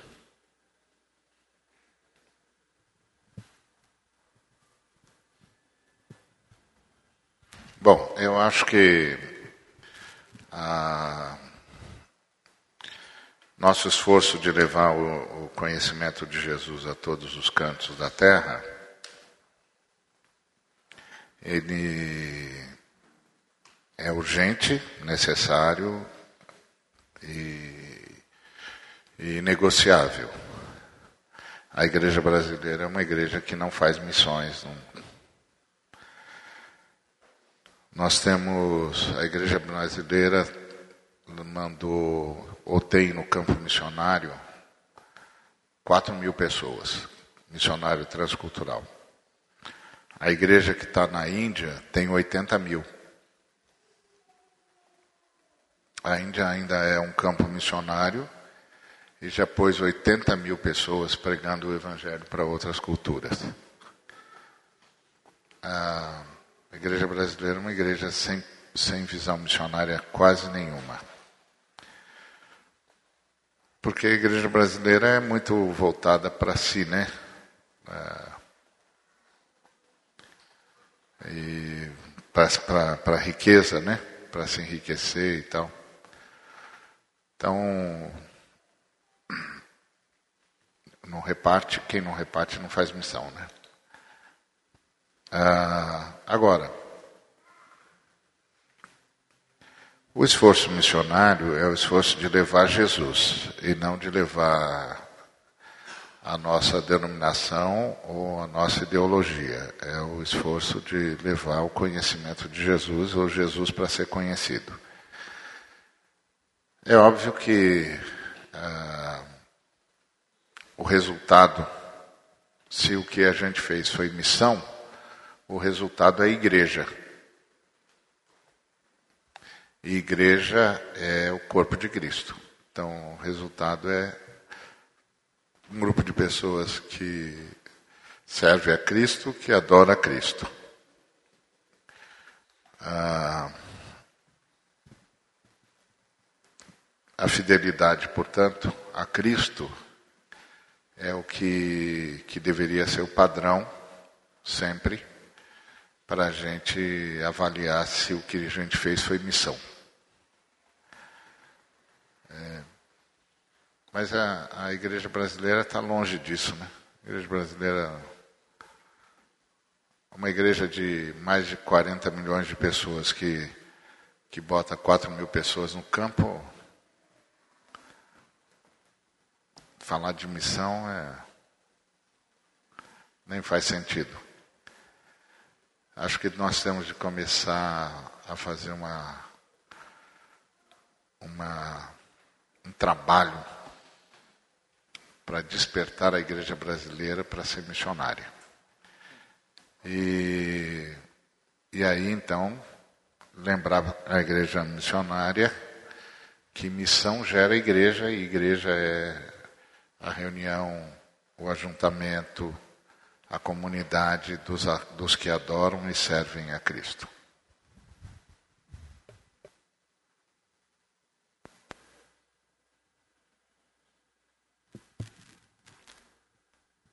Paulo? É, quando a gente fala em missão, de novo, a gente é, há, uma, há, uma, há uma sensação de que nós estamos falando de um, de um endereçamento e não de uma consciência. Paulo falando sobre missão e, e Pedro, ele, eles falam de um corpo bem ajustado, consolidado, pelo auxílio de toda junta e legadura, que produz a sua própria edificação para e produz o seu próprio crescimento na medida em que cada parte opera de maneira justa. Né? Então, Hebreus fala para a gente desembaraçar, desvencilhar de tudo aquilo que nos atrapalha de correr a carreira que nos está proposta. Paulo fala, nós somos, Pedro diz, né, nós somos nação santa, povo de propriedade exclusiva de Deus, a fim de manifestarmos as virtudes daquele que nos chamou né, das trevas para a sua maravilhosa luz. Como corpo de Cristo, nós somos desafiados a, a, a, a, vivenciar um desenvolvimento saudável. Quando Paulo termina a vida dele, ele diz: Eu, eu combati o bom combate, eu, eu, eu, eu completei a minha carreira, eu alcancei o meu destino. E com certeza Paulo não estava falando de um endereçamento geográfico, ele estava falando de ter cumprido a sua missão. Ele cumpriu a sua missão, ele tinha total discernimento da sua identidade, da sua natureza e do seu propósito. Então, nós, a igreja é uma expressão da multiforme sabedoria de Deus. E às vezes a gente tem a tendência de um certo enquadramento tático, um enquadramento estratégico, um enquadramento das atividades, de modo que eu tenho que me enquadrar em determinadas atividades e não encontrar na igreja um ambiente saudável, a plataforma, a fundamentação saudável para que cada um desenvolva suas características e, acima de tudo, pessoalmente cumpra a sua missão. A, a, a missão da igreja também é que cada um cumpra a sua missão. Que cada um encontre o seu lugar no corpo e desenvolva plenamente aquilo que ele foi chamado para desempenhar. Então nós somos um corpo, somos vários membros e cada membro tem uma função. O que é essa função? A minha missão. A minha missão é cumprir dentro do corpo aquilo que é, é a função que eu fui chamado a desempenhar. De modo que há, há, há muitas missões para a igreja. De modo que uma igreja saudável, na sua totalidade, vai cumprir sua missão. Ela vai estar em todos os lugares onde ela tem que estar, ela vai desenvolver todas as atividades que ela tem que desenvolver e ela vai alcançar todos os objetivos que ela tinha que alcançar. E aí a plenitude de Deus, a, manifestação da glória de Deus se dará porque o mundo, é, ou a criação, verá essa igreja na sua plenitude. Ela cumpriu sua missão na íntegra, porque como ser íntegro, inteiro, com uma consciência inteira de si própria, todo mundo, na sua plenitude, desempenhou bem a sua função. E esse corpo bem ajustado, na sua unidade corporal e não corporativa, não é uma unidade de atividades, é uma unidade de consciência, o mesmo espírito, uma mesma motivação, o mesmo Deus, o mesmo batismo, o mesmo entendimento, uma mesma motivação, cada um diferentemente desempenha a sua missão, a sua função, e a igreja, como toda, também alcança a sua missão na medida em que esse corpo funciona bem. Tanto que Paulo, como apóstolo, ele não está preocupado em estabelecer os objetivos, mas em fundamentar as condições essenciais para que os objetivos sejam definidos e alcançados. Começar a entender missão a partir dos seus objetivos gera uma certa frustração, porque nós partimos do fim, não do princípio. Paulo diz: Eu, eu lancei os fundamentos, e cada um verá agora como é que constrói em cima desses fundamentos. Se você está construindo segundo aquilo que é, é a sua missão, você encontrou uma plataforma saudável para cumprir sua missão. Então se desembaraça, se desvencilha, se livra daquilo que pode impedir você de cumprir sua missão e corre, vai atrás, porque você está sobre uma plataforma que te dá essas condições. E aí todo mundo vai alcançar seus objetivos, vai cumprir sua missão. Então Paulo não estava preocupado em ficar definindo quem vai construir em tábua, em papel, madeira ou ouro. Isso são coisas que nós vamos ter que dar contas de nós mesmos, daquilo que é a nossa missão. Mas a plataforma, a igreja lançou, ela, ela, ela é esse ambiente. A igreja é essa, essa, esse corpo onde todos encontram as condições para cumprir sua missão. Para que a glória de Deus seja revelada através de todos, em tudo e em todo o tempo. Eu acredito que o Ronaldo Lidoro, quando ele faz as afirmações, ele quer, na verdade, falar que nós temos que continuar fiel e levando a palavra. A fidelidade ao serviço e a fidelidade à mensagem. E quando a gente ouve uma informação dessa, que nós somos uma igreja de 40 milhões de pessoas e nós temos 4 mil missionários no mundo, você percebe também, outra vez eu quero dizer, a desobediência da comunidade chamada a comunidade dos seguidores de Jesus. Porque se somos 40 milhões, e se você se dispõe a dar um real para missões, você já vai ter 40 milhões. E esses 40 milhões, a gente poderia fazer muita coisa no mundo. A curiosidade, a média de investimento do cristão em missões por ano é de 1,90. Então, então é, tem muita gente que não está vivendo a missão. E o objetivo principal de ser cristão, a missão principal é ir por todo o mundo fazer discípulo. Então, tem alguma coisa errada, eu acho que no que Jesus disse. Ou nós não estamos ouvindo, ou ele não está falando. Então, cabe aí uma outra pergunta. De novo, será que não está na hora de nós nos arrependermos e sairmos daqui com uma proposta de ser mais missionário? Aí a gente pode até falar, poxa, mas eu não posso ir para o fim do mundo. Cara, vai até a cadeia feminina, se você mora em Goiás. Vai até o Hospital do Câncer. Vai até o seu vizinho. Vai até a favela mais próxima. Né? Mas se disponha a obedecer o que o Cristo manda. Sugestão, voluntários.com.br. Pronto. Ah, por que, que a gente faz congressos? Eventos? Por que a gente traz um monte de gente para pregar? A gente só tem pregação, pregação, pregação, exatamente porque ninguém ouve. Porque se a gente ouvisse, não precisava estar pregando. A gente sabe tudo que tem que fazer. Que a gente está. Ari acabou de pregar ontem, eu falei, Ari, aula de escola bíblica dominical, né, cara?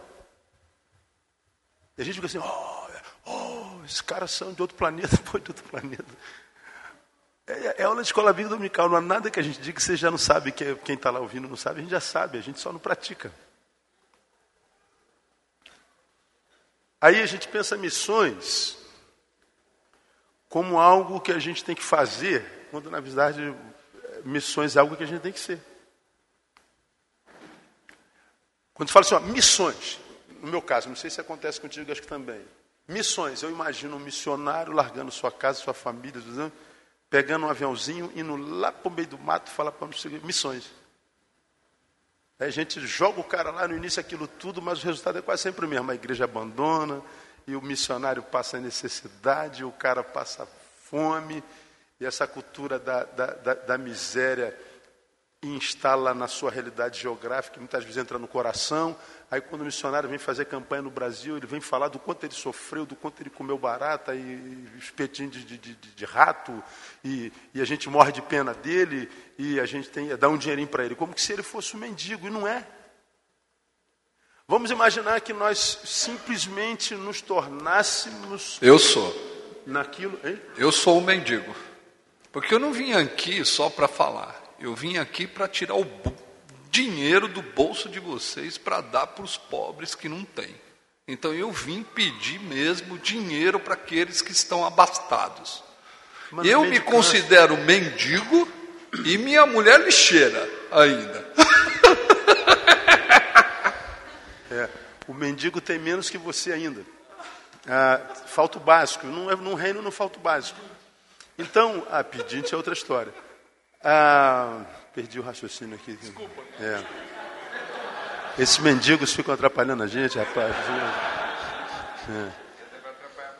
Não é verdade? Entra para atrapalhar. Bota o mendigo para fora aí. Não vai, não vai atrapalhar, não. Ele vai é. tomar o voo já já, ele está então, atrasado. Se, vamos voltar aqui, rebobinando. Rebobinou. Ah, se nós nos transformássemos simplesmente no que deveríamos ser, só isso. O que, que nós somos no Evangelho? Você é uma carta. Carta não fala, ela é lida. Não fala nada. Seja uma mensagem, como Maria está falando. Ih, aquele cara ali parece com Jesus, meu. Não disse nada, não abriu a boca, ele é mudo. Mas o que eu leio naquela carta é uma mensagem tão legal, saudável, generosa, que eu vou colar com esse cara, eu quero ser uma carta assim. Não precisa falar nada, carta não fala. Paulo diz mais: você é o bom perfume. Perfume não fala. Mas quando é bom, passa. Mas que homem cheiroso, que mulher cheirosa. Mano. O, o, o, odor agradável atrai como o, o ruim espelha. Então viva uma fé atraente, não repelente. Então imagina que se, se os 40 milhões de evangélicos fossem cartas cuja mensagem fosse de conteúdo saudável. Não precisa falar nada. Isso vai sendo reproduzido, reproduzido e vai chegar até os confins da terra sem a gente dizer uma palavra. Vamos juntar 40 milhões de perfumes franceses, botar um do lado do outro espalhado no Brasil. O odor, os céus do Brasil vão mudar. Isso vai atingir até os confins da terra sem dizer uma palavra. Então é, é, hora da gente ouvir. Será que não está na hora da gente se arrepender e ouvir São Francisco de Assis, que disse: prega o Evangelho sempre, se necessário, usa as palavras. Então o Evangelho ele é, ele é, ele é, ele é vivido muito mais do que é pregado, nós somos carne. Então se a gente é, fosse quem deveria ser, estaremos cumprindo a missão. Isso ia se propagar pelo próprio vento do Espírito que sopra sem parar. Então, mais do que discurso, é, é vida. É o que o Capelete tem falado aqui, na verdade. Ah, quem faz o que ele diz fazer, não precisa falar nada. Acabou. Pregou a mensagem. É isso. É, eu vou, vou quebrar o protocolo aqui, vou pedir mais um tempinho aqui. Vou até usar um pouco do tempo do Neil ali.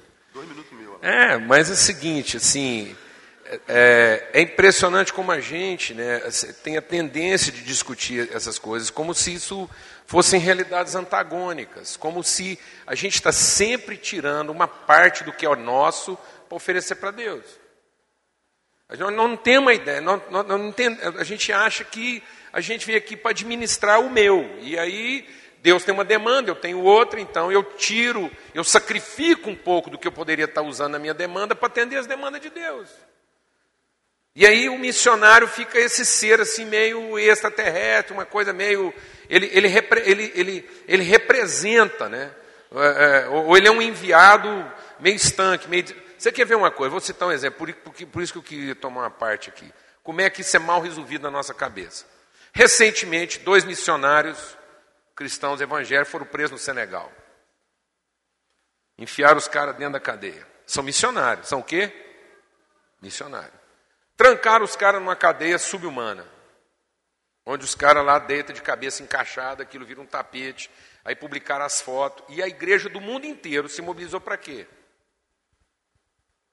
Fala para mim, amado, para quê? Para tirar os caras da cadeia. E fizemos uma festa no dia que saíram. Por quê? Porque missionário não combina com cadeia. Por que, que nós tínhamos que tirar os missionários da cadeia? E se na missão deles eles nos levaram à igreja para conhecer a cadeia? E se a verdadeira missão desse missionário não era levar a igreja do mundo inteiro a entender a vida daqueles homens que estavam presos? E por que, que nós temos que tirar eles de lá? E por que tira dois e larga o resto? Por que, que, a igreja não levantou um clamor para que todos os presos daquela cadeia saíssem daquela condição e que os missionários fossem os últimos? Por que, que eles são os primeiros? E por que nós celebramos como fato de conquista que os dois missionários saíram e o resto ficou preso? É totalmente contrário da missão de Paulo. Paulo estava em missão, e daí? Ele está em missão, então a missão dele levou ele para a cadeia. E as portas se abriram e ele não quis sair. Porque a missão dele era alcançar o carcereiro. Então, missão tem que ser uma coisa intrínseca. Recentemente eu conheci um missionário antes de nascer. Identificaram uma síndrome num bebê e todo mundo fala morre, não morre, morre, não morre. E os médicos tudo falaram assim: esse menino é. Um médico falou: minha senhora só não precisa ficar preocupada, completa a sua gravidez, porque fica tranquilo, porque seu filho vai morrer mesmo, então não precisa ficar preocupado em abortar, ele vai morrer. O outro médico falou assim: seu filho é incompatível com a vida. A família inteira se reuniu para orar. Eu sentei com a família e falei assim: eu quero aqui render, assim, honra a, a esse bebê que ainda nem nasceu, porque ele já está cumprindo a sua missão. Esse menino é um vocacionado. Ele conseguiu fazer com essa família o que eu não consegui fazer no meu ministério. Reunir todo mundo para a gente tirar tempo para orar e buscar Deus, porque a gente está sempre ocupado com alguma coisa. Depois esse menino ficava insistindo em levar a gente para dentro da UTI. E toda vez que ele levava a gente para dentro da UTI, cumprindo a sua missão, a gente chorava ele sair de lá. E quem sabe ele não estava nos levando para conhecer seus irmãos. Eu fui visitar ele na UTI, 17 leitos, ele era o 17. E quando eu cheguei lá, eu falei: por que nós temos que tirar ele daqui? Ele finalmente nos trouxe para cá. Quem sabe ele não está cumprindo sua missão. E quando eu vi a condição daquelas famílias, ele era o bebê incompatível com a vida. De todas as crianças que estavam naquela UTI, os médicos disseram que ele é o que tinha a menor chance de ficar vivo e que ele não ia viver, ele não ia sair daí. Tinham outros 16 na frente dele. E quando eu fui passando por aquilo, ele era o último leito, eu falei com os pais: Nós estamos gastando tempo em orar por essas famílias e atendê-la, já que o nosso missionário nos trouxe para cá. Não, não dá tempo de orar pelos outros, porque sempre que ele está aqui, a gente está engajado em resolver o problema dele. falei, então vamos respeitar a missão dele. Ele fica trazendo a gente para cá, é porque nós precisamos fazer alguma coisa nesse lugar. Então vou te falar uma coisa. 17 crianças estavam naquela UTI, ele era o último, ele era o que tinha menos chance de vida. Os 16 que estavam na frente dele vieram a óbito. Todos morreram. Só ele saiu de lá com vida. Para continuar cumprindo o quê? Sua missão.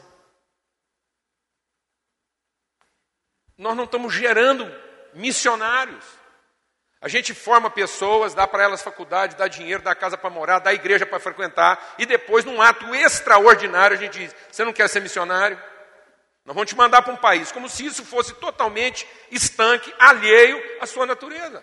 Depois fica dando trabalho mesmo para sustentar esse cara. Se ele vai para a cadeia, nós ficamos doidos para tirar ele de lá. Por quê?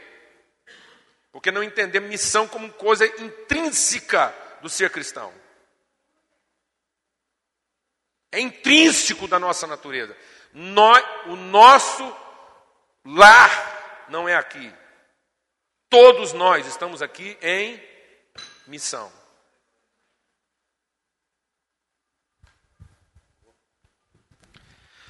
Eu vou finalizar com uma pergunta do, dos internautas, devido ao tempo.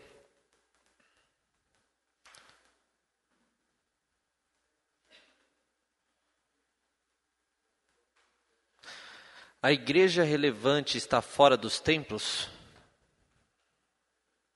O procedimento do cristão, seja ele radical ou não, deve ser a vida que ele pratica fora da igreja?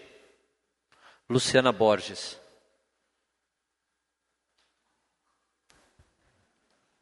Eu acredito que, por ser corpo de Jesus, nós não devemos sair da igreja, porque nós somos corpo de Jesus. E só somos corpo quando nós estamos em missão. O Ari falou uma coisa interessante sobre a multidão e a igreja. Então eu acho que nós, se nós fazemos parte da igreja, nós não temos como sair da igreja. O problema é que a gente tem que definir o que, que é a igreja e o que é a multidão. Multidão só vai seguir os milagres, só vai receber, só vai querer estar para receber as coisas. A igreja é aquela que vai dar a resposta. Então, nós temos que dar a resposta para a sociedade. Dentro do templo, não dá para dar resposta. Porque a igreja, ela se movimenta fora. E tem um amigo meu que ele falou, o Levi de Araújo, ele disse da seguinte forma: a igreja é um lugar de tomar Gatorade. Então você vem, você toma o Gatorade e sai. Porque se você, você ficar só tomando Gatorade, mano, não vai adiantar. a igreja tem a sua função no mundo e não fora do mundo.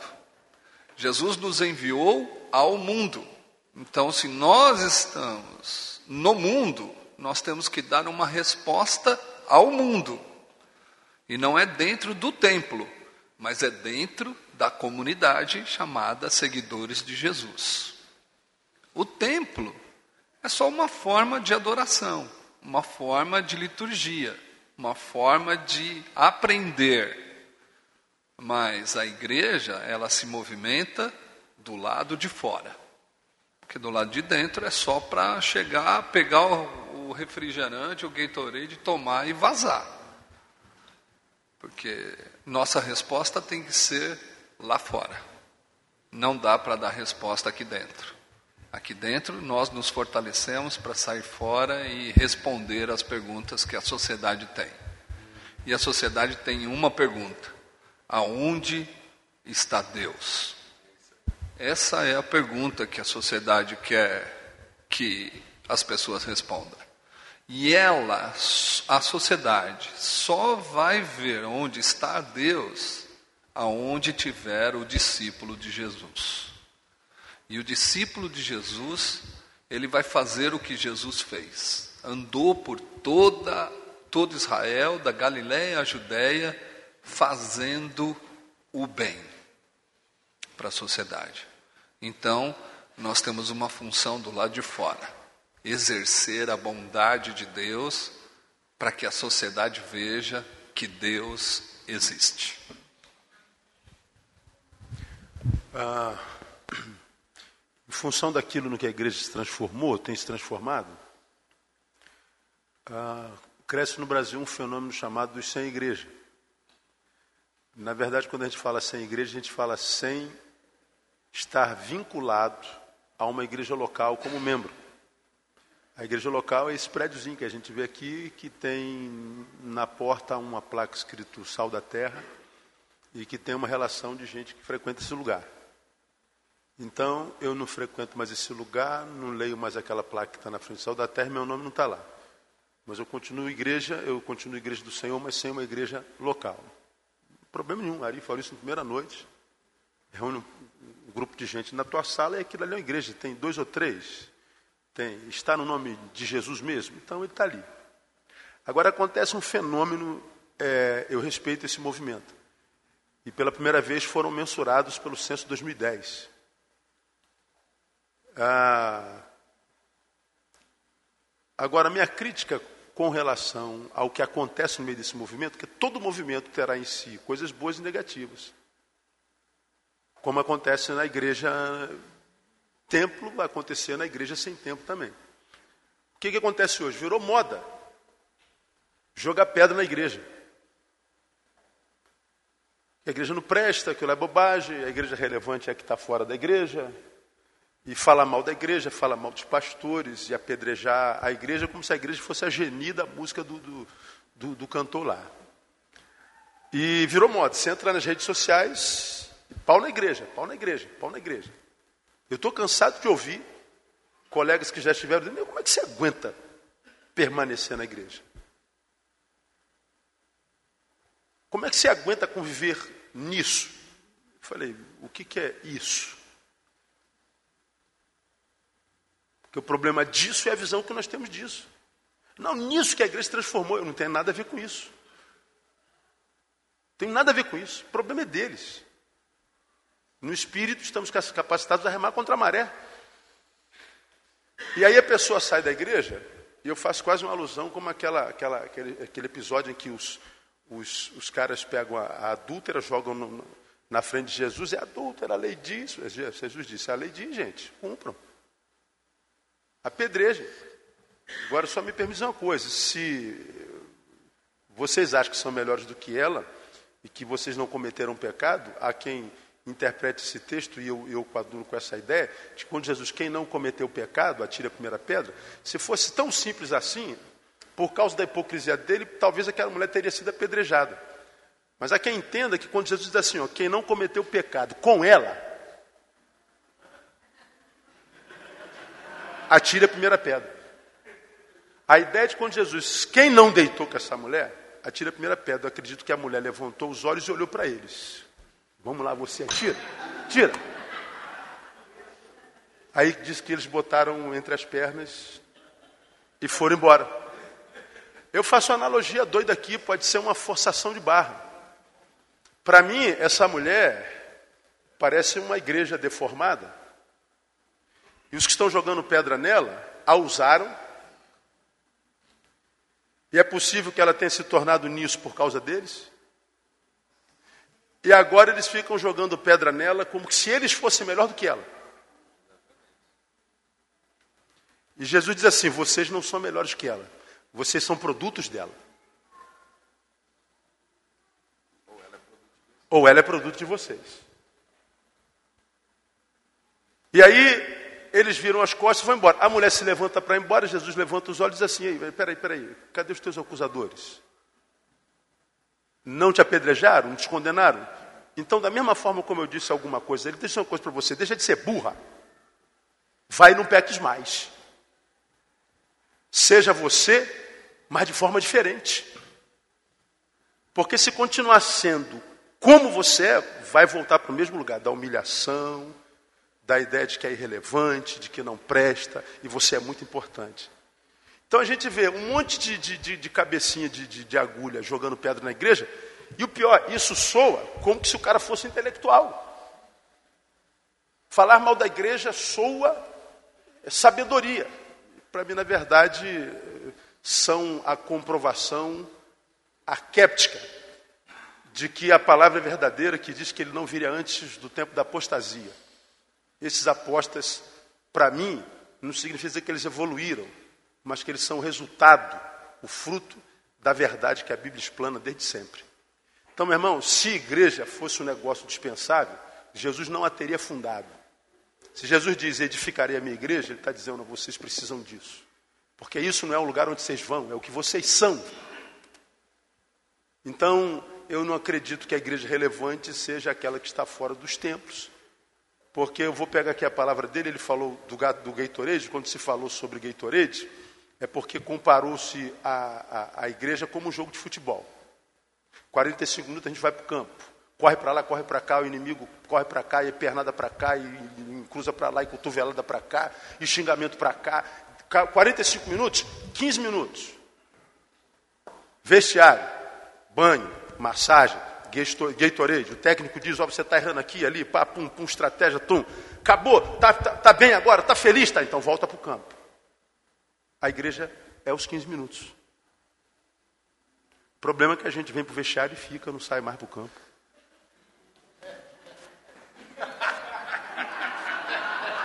É verdade. Aí o, o vestiário se torna irrelevante. irrelevante. É, bom, eu vou nessa linha aí. O... A igreja é o templo, né? Ela tem casas de reunião, porque o templo é a igreja. Nós somos o templo vivo de Cristo. A igreja é o corpo de Jesus. A igreja é a casa de Deus. A igreja é o santuário santo de Deus. A igreja é que ataca o inferno. O papel da igreja é atacar o inferno. Porque Jesus Cristo disse que as portas do inferno não prevalecerão contra a igreja. E como você sabe, porta não é instrumento de ataque, é instrumento de defesa.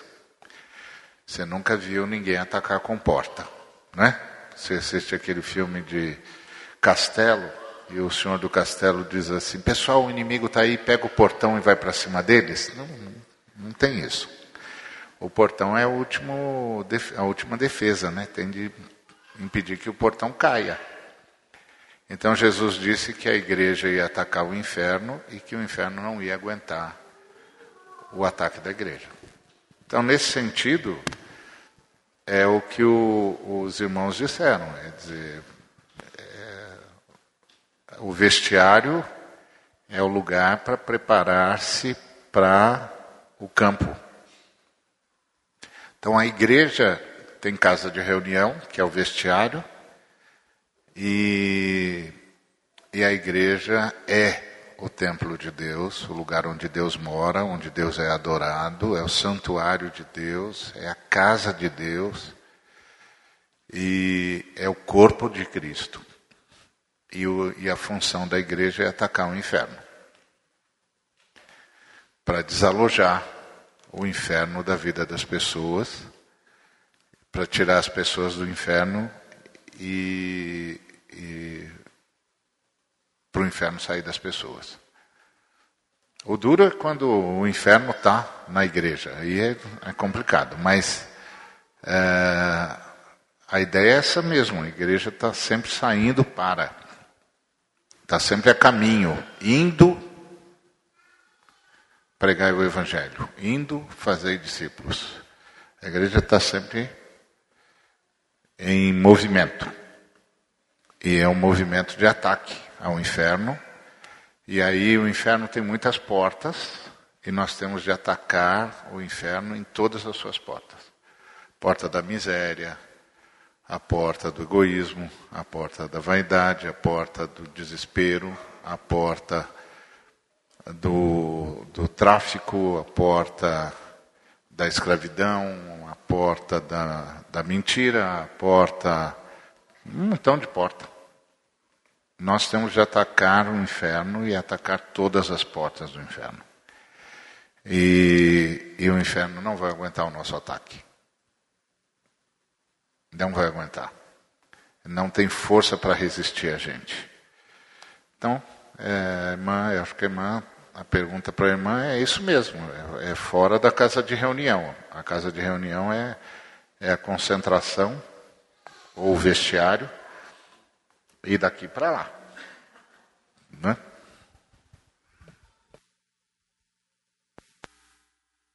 É, a gente vive um processo de, de coisificação da pessoa. Então, talvez a gente ainda não, não evoluiu no entendimento da igreja como ente, de fato, o ente. O ente que representa Deus. O ente que carrega o caráter e a natureza de Deus. Quando a palavra de Deus fala do caráter, ela fala das características. E a comunhão, a comunhão é uma característica do caráter de Deus, é a comunhão do Espírito. Então a igreja é aquela, é, é esse ente guiado pelo Espírito de Deus que revela esse aspecto do caráter de Deus. Então comunhão não é uma alternativa. Comunhão não é uma opção. Comunhão é uma condição doente da natureza. Então, eu estou em comunhão, eu vivo em comunhão, porque isso me possui. Nós temos uma ideia de que igreja, como, como uma coisa, como uma, uma, uma entidade de serviço, uma, uma plataforma de serviço, é algo que eu possuo, é algo que me serve, que me atende. Então, a relação, a comunhão, a comunhão que eu tenho com o Neil, não é uma coisa que eu possuo, é uma coisa que me possui. A comunhão me possui. Eu pertenço à comunhão. Então eu não me submeto ao Neil individualmente. Não é uma relação conveniente de indivíduos. É uma relação consciente da pessoa. Eu não sou, eu não, eu não tenho consciência de mim mesmo a parte da relação. Se eu me apartar da relação, eu tenho a sensação do indivíduo, mas não tenho mais a consciência de pessoa. Eu estou vivendo uma crise de identidade. Fora da comunhão, eu estou em crise de identidade. Porque a identidade, a minha natureza, aquilo que eu sou, só se traduz, só se revela, só se manifesta, só faz sentido na comunhão. Então, isso aqui não é um arranjo combinado de indivíduos. A igreja não é uma combinação arranjada de indivíduos que torne a vida mais suportável e cômoda. Não, ela é o desafio de pertencer a um ente que é soberano e que eu só tenho consciência da pessoa como parte desse ente que me possui, que, que, que, que diz quem eu sou. De modo que, por mais difícil que possa ser a relação com Neil, eu não estou me submetendo a ele, mas a relação com ele é soberana sobre a minha vontade e desejo individual. A família não me pertence, eu pertenço à família. E a igreja, como família, é o ente que representa Deus. A mesma dificuldade que nós estamos tendo em conviver com a igreja é a mesma dificuldade que a humanidade está tendo de viver com a família. De modo que as minhas discordâncias com os indivíduos, componentes da família, me reserva o direito de continuar fazendo parte dela ou não. E eu não tenho esse direito. Eu sou da família. E eu sou responsável pela família a qual eu pertenço. Presente ou não. Então nós estamos perdendo o senso de responsabilidade para viver um senso de oportunidade. Me é oportuno ter essa família ou não. À medida que essa família não é mais oportuna, ela não oportuniza minhas expectativas, eu me dou o direito de trocar de família. Eu não tenho esse direito. Eu não tenho essa opção. Igreja não é uma condição de opção. Porque quem faz opção sempre faz opção por si próprio. Uma pessoa só se divorcia porque tem opção. É porque temos opção que a gente quebra a relação. Porque a relação me pertence, ela não me pertence, eu pertenço à relação. A igreja não é um direito que eu adquiro, é o lugar onde eu abdico do meu senso de direito. De modo que a igreja não é a comunidade que tem compromisso com o benefício individual. A igreja é o lugar onde as pessoas têm compromisso com o bem comum. Não é o bem comum se compromissando com o interesse individual. É o indivíduo se compromissando com o bem comum. Eu pertenço a isso. Isso, é, isso tem senhorio sobre a minha vida e eu sou responsável pela tradução e pela manifestação desse caráter, dessa característica. Eu represento a comunhão da igreja. De modo que quando essa comunhão sofre, eu sofro. E eu não tenho o direito de não sofrer isso buscando a minha isenção. Eu tenho a responsabilidade de sofrer os processos de transformação que vão trazer cura, saúde e plenitude para esse ente, para essa pessoa a qual eu pertenço.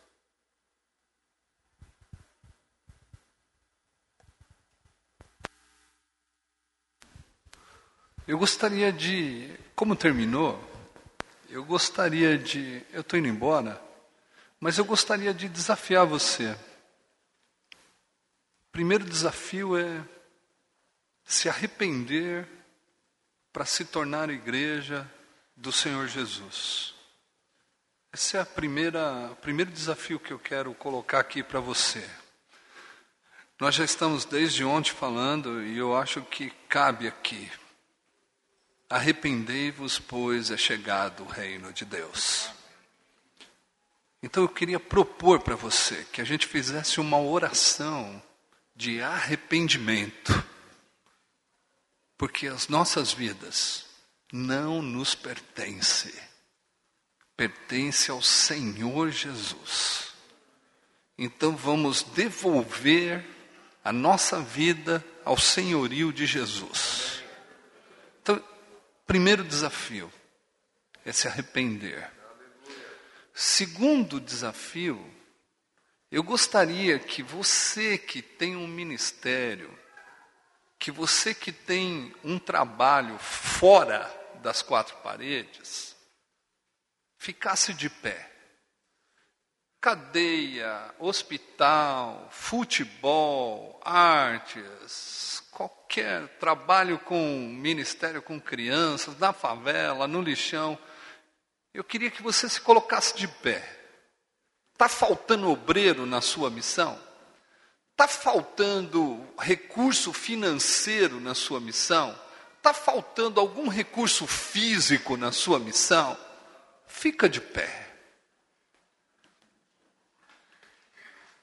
Então nós que somos e que nós já entendemos que precisamos nos arrepender, e arrepender é devolver a nossa vida para o Senhor Jesus, nós vamos ficar de pé porque nós queremos nos colocar à disposição desses homens e mulheres que já entenderam que eles fazem parte do corpo de Jesus do lado de fora do templo. E aí nós vamos colocar a nossa vida, o nosso dinheiro e aquilo que nós temos como posse para eles. Você topa fazer uma coisa louca, desesperada por Jesus? Dá para se arrepender? Então eu queria que você que está sentado, que se arrependeu de verdade, ficasse de pé. E aí nós vamos procurar essas pessoas que ficaram de pé primeiro para falar: eu me ponho à disposição, a minha vida, minha posse, meu dinheiro para você. E assim nós entregamos a nossa vida de volta ao Senhor Jesus. Amém. Vamos orar? Irmãos, antes da gente orar, o, uh, até a pedido aqui da coordenação, é, a gente transformar esse momento de oração num clamor mesmo. É muita informação compartilhada, estão chegando muitas perguntas, as pessoas querem. O propósito do fórum é exatamente esse. O Senhor da seara, o Senhor disso tudo, ele disse que faltam trabalhadores. A conclusão de que faltam pessoas engajadas e compromissadas é do Senhor. Nós não precisamos avaliar nós mesmos para saber se falta ou não. Faltam trabalhadores, faltam pessoas com, com disposição radical, entregue, realmente transformadas. Gente que, que, possuindo alguma coisa, disse: Isso não me pertence, isso não é meu, e eu espontaneamente entrego. Nós temos a vida para entregar. Nós temos a vida para entregar. Às vezes a gente não consegue entregar bens porque não entrega a vida. Jesus diz: a vida, meu Pai me ama porque a vida está em mim e eu espontaneamente a entrego, a ofereço.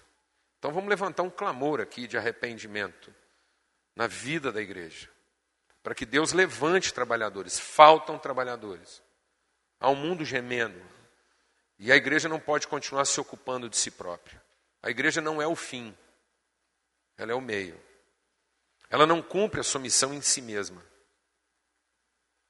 Esse, essa forma ensimesmada está gerando filhos e filhas emocionalmente imaturos, gente sempre carente. Nós precisamos ser uma igreja mais bem resolvida. Ô, ô, ô, Capelete, vem cá. É mesmo? Que resposta. Então vem cá, vamos fazer o seguinte: sai do seu lugar, vamos fazer um ajuntamento aqui, vamos abraçar, um apelo mesmo assim, né? Nos moldes do Pentecoste. Vamos levantar um clamor, agarra com o seu irmão, ora com ele, abençoa um ao outro. E há um grande desafio sobre a nossa cabeça. Nós não podemos transformar esse fórum aqui, essa discussão toda, essa conferência, simplesmente num, numa oportunidade de debate, de, de, de, de uma perspectiva apenas apologética. Nós não estamos aqui para levantar um discurso que seja só apologético, que, que inquiete as pessoas, mas nós temos que traduzir tudo isso em compromisso. É muito importante traduzir tudo isso em engajamento. A gente estava conversando ontem sobre isso. A gente lamenta não ver um número maior de pessoas diante de uma oportunidade tão grande. Mas será que não é por aí mesmo? De que tamanho é uma igreja que funciona? Do tamanho de pessoas que estão 100% compromissadas com aquilo que é a sua vocação. Jesus acreditava que uma cidade podia ser transformada a partir de duas pessoas, a partir de uma relação que funcionava. Uma única relação que funciona como expressão do caráter de Deus transforma uma cidade. Nós precisamos ser um povo que pertence a uma relação que funciona. Um povo que traduz uma relação de gente bem resolvida e que, portanto, se ocupa daquilo que são as carências e necessidades da cidade. Então, esse número pode ser pequeno aqui, mas ele também pode ser excedente. Às vezes, Deus vai chegar aqui e falar assim: ainda é muita gente. Jesus poderia chegar aqui agora e falar assim: ah, acho que ainda é muita gente. Ainda é muita gente que está pensando em, em que isso que está sendo feito aqui vai significar algum dano pessoal. Então, se tem alguém aqui que ainda está pensando que vai perder casa, vai perder a vida, vai perder privacidade, ainda é muita gente. Talvez seja melhor fazer isso com 30 do que com 3 mil. Amém, amados? Então, todo esse esforço aqui tem que se traduzir em engajamento, em compromisso pessoal, e não em retórica. Levanta um clamor aí agora diante de Deus. Vamos nos arrepender.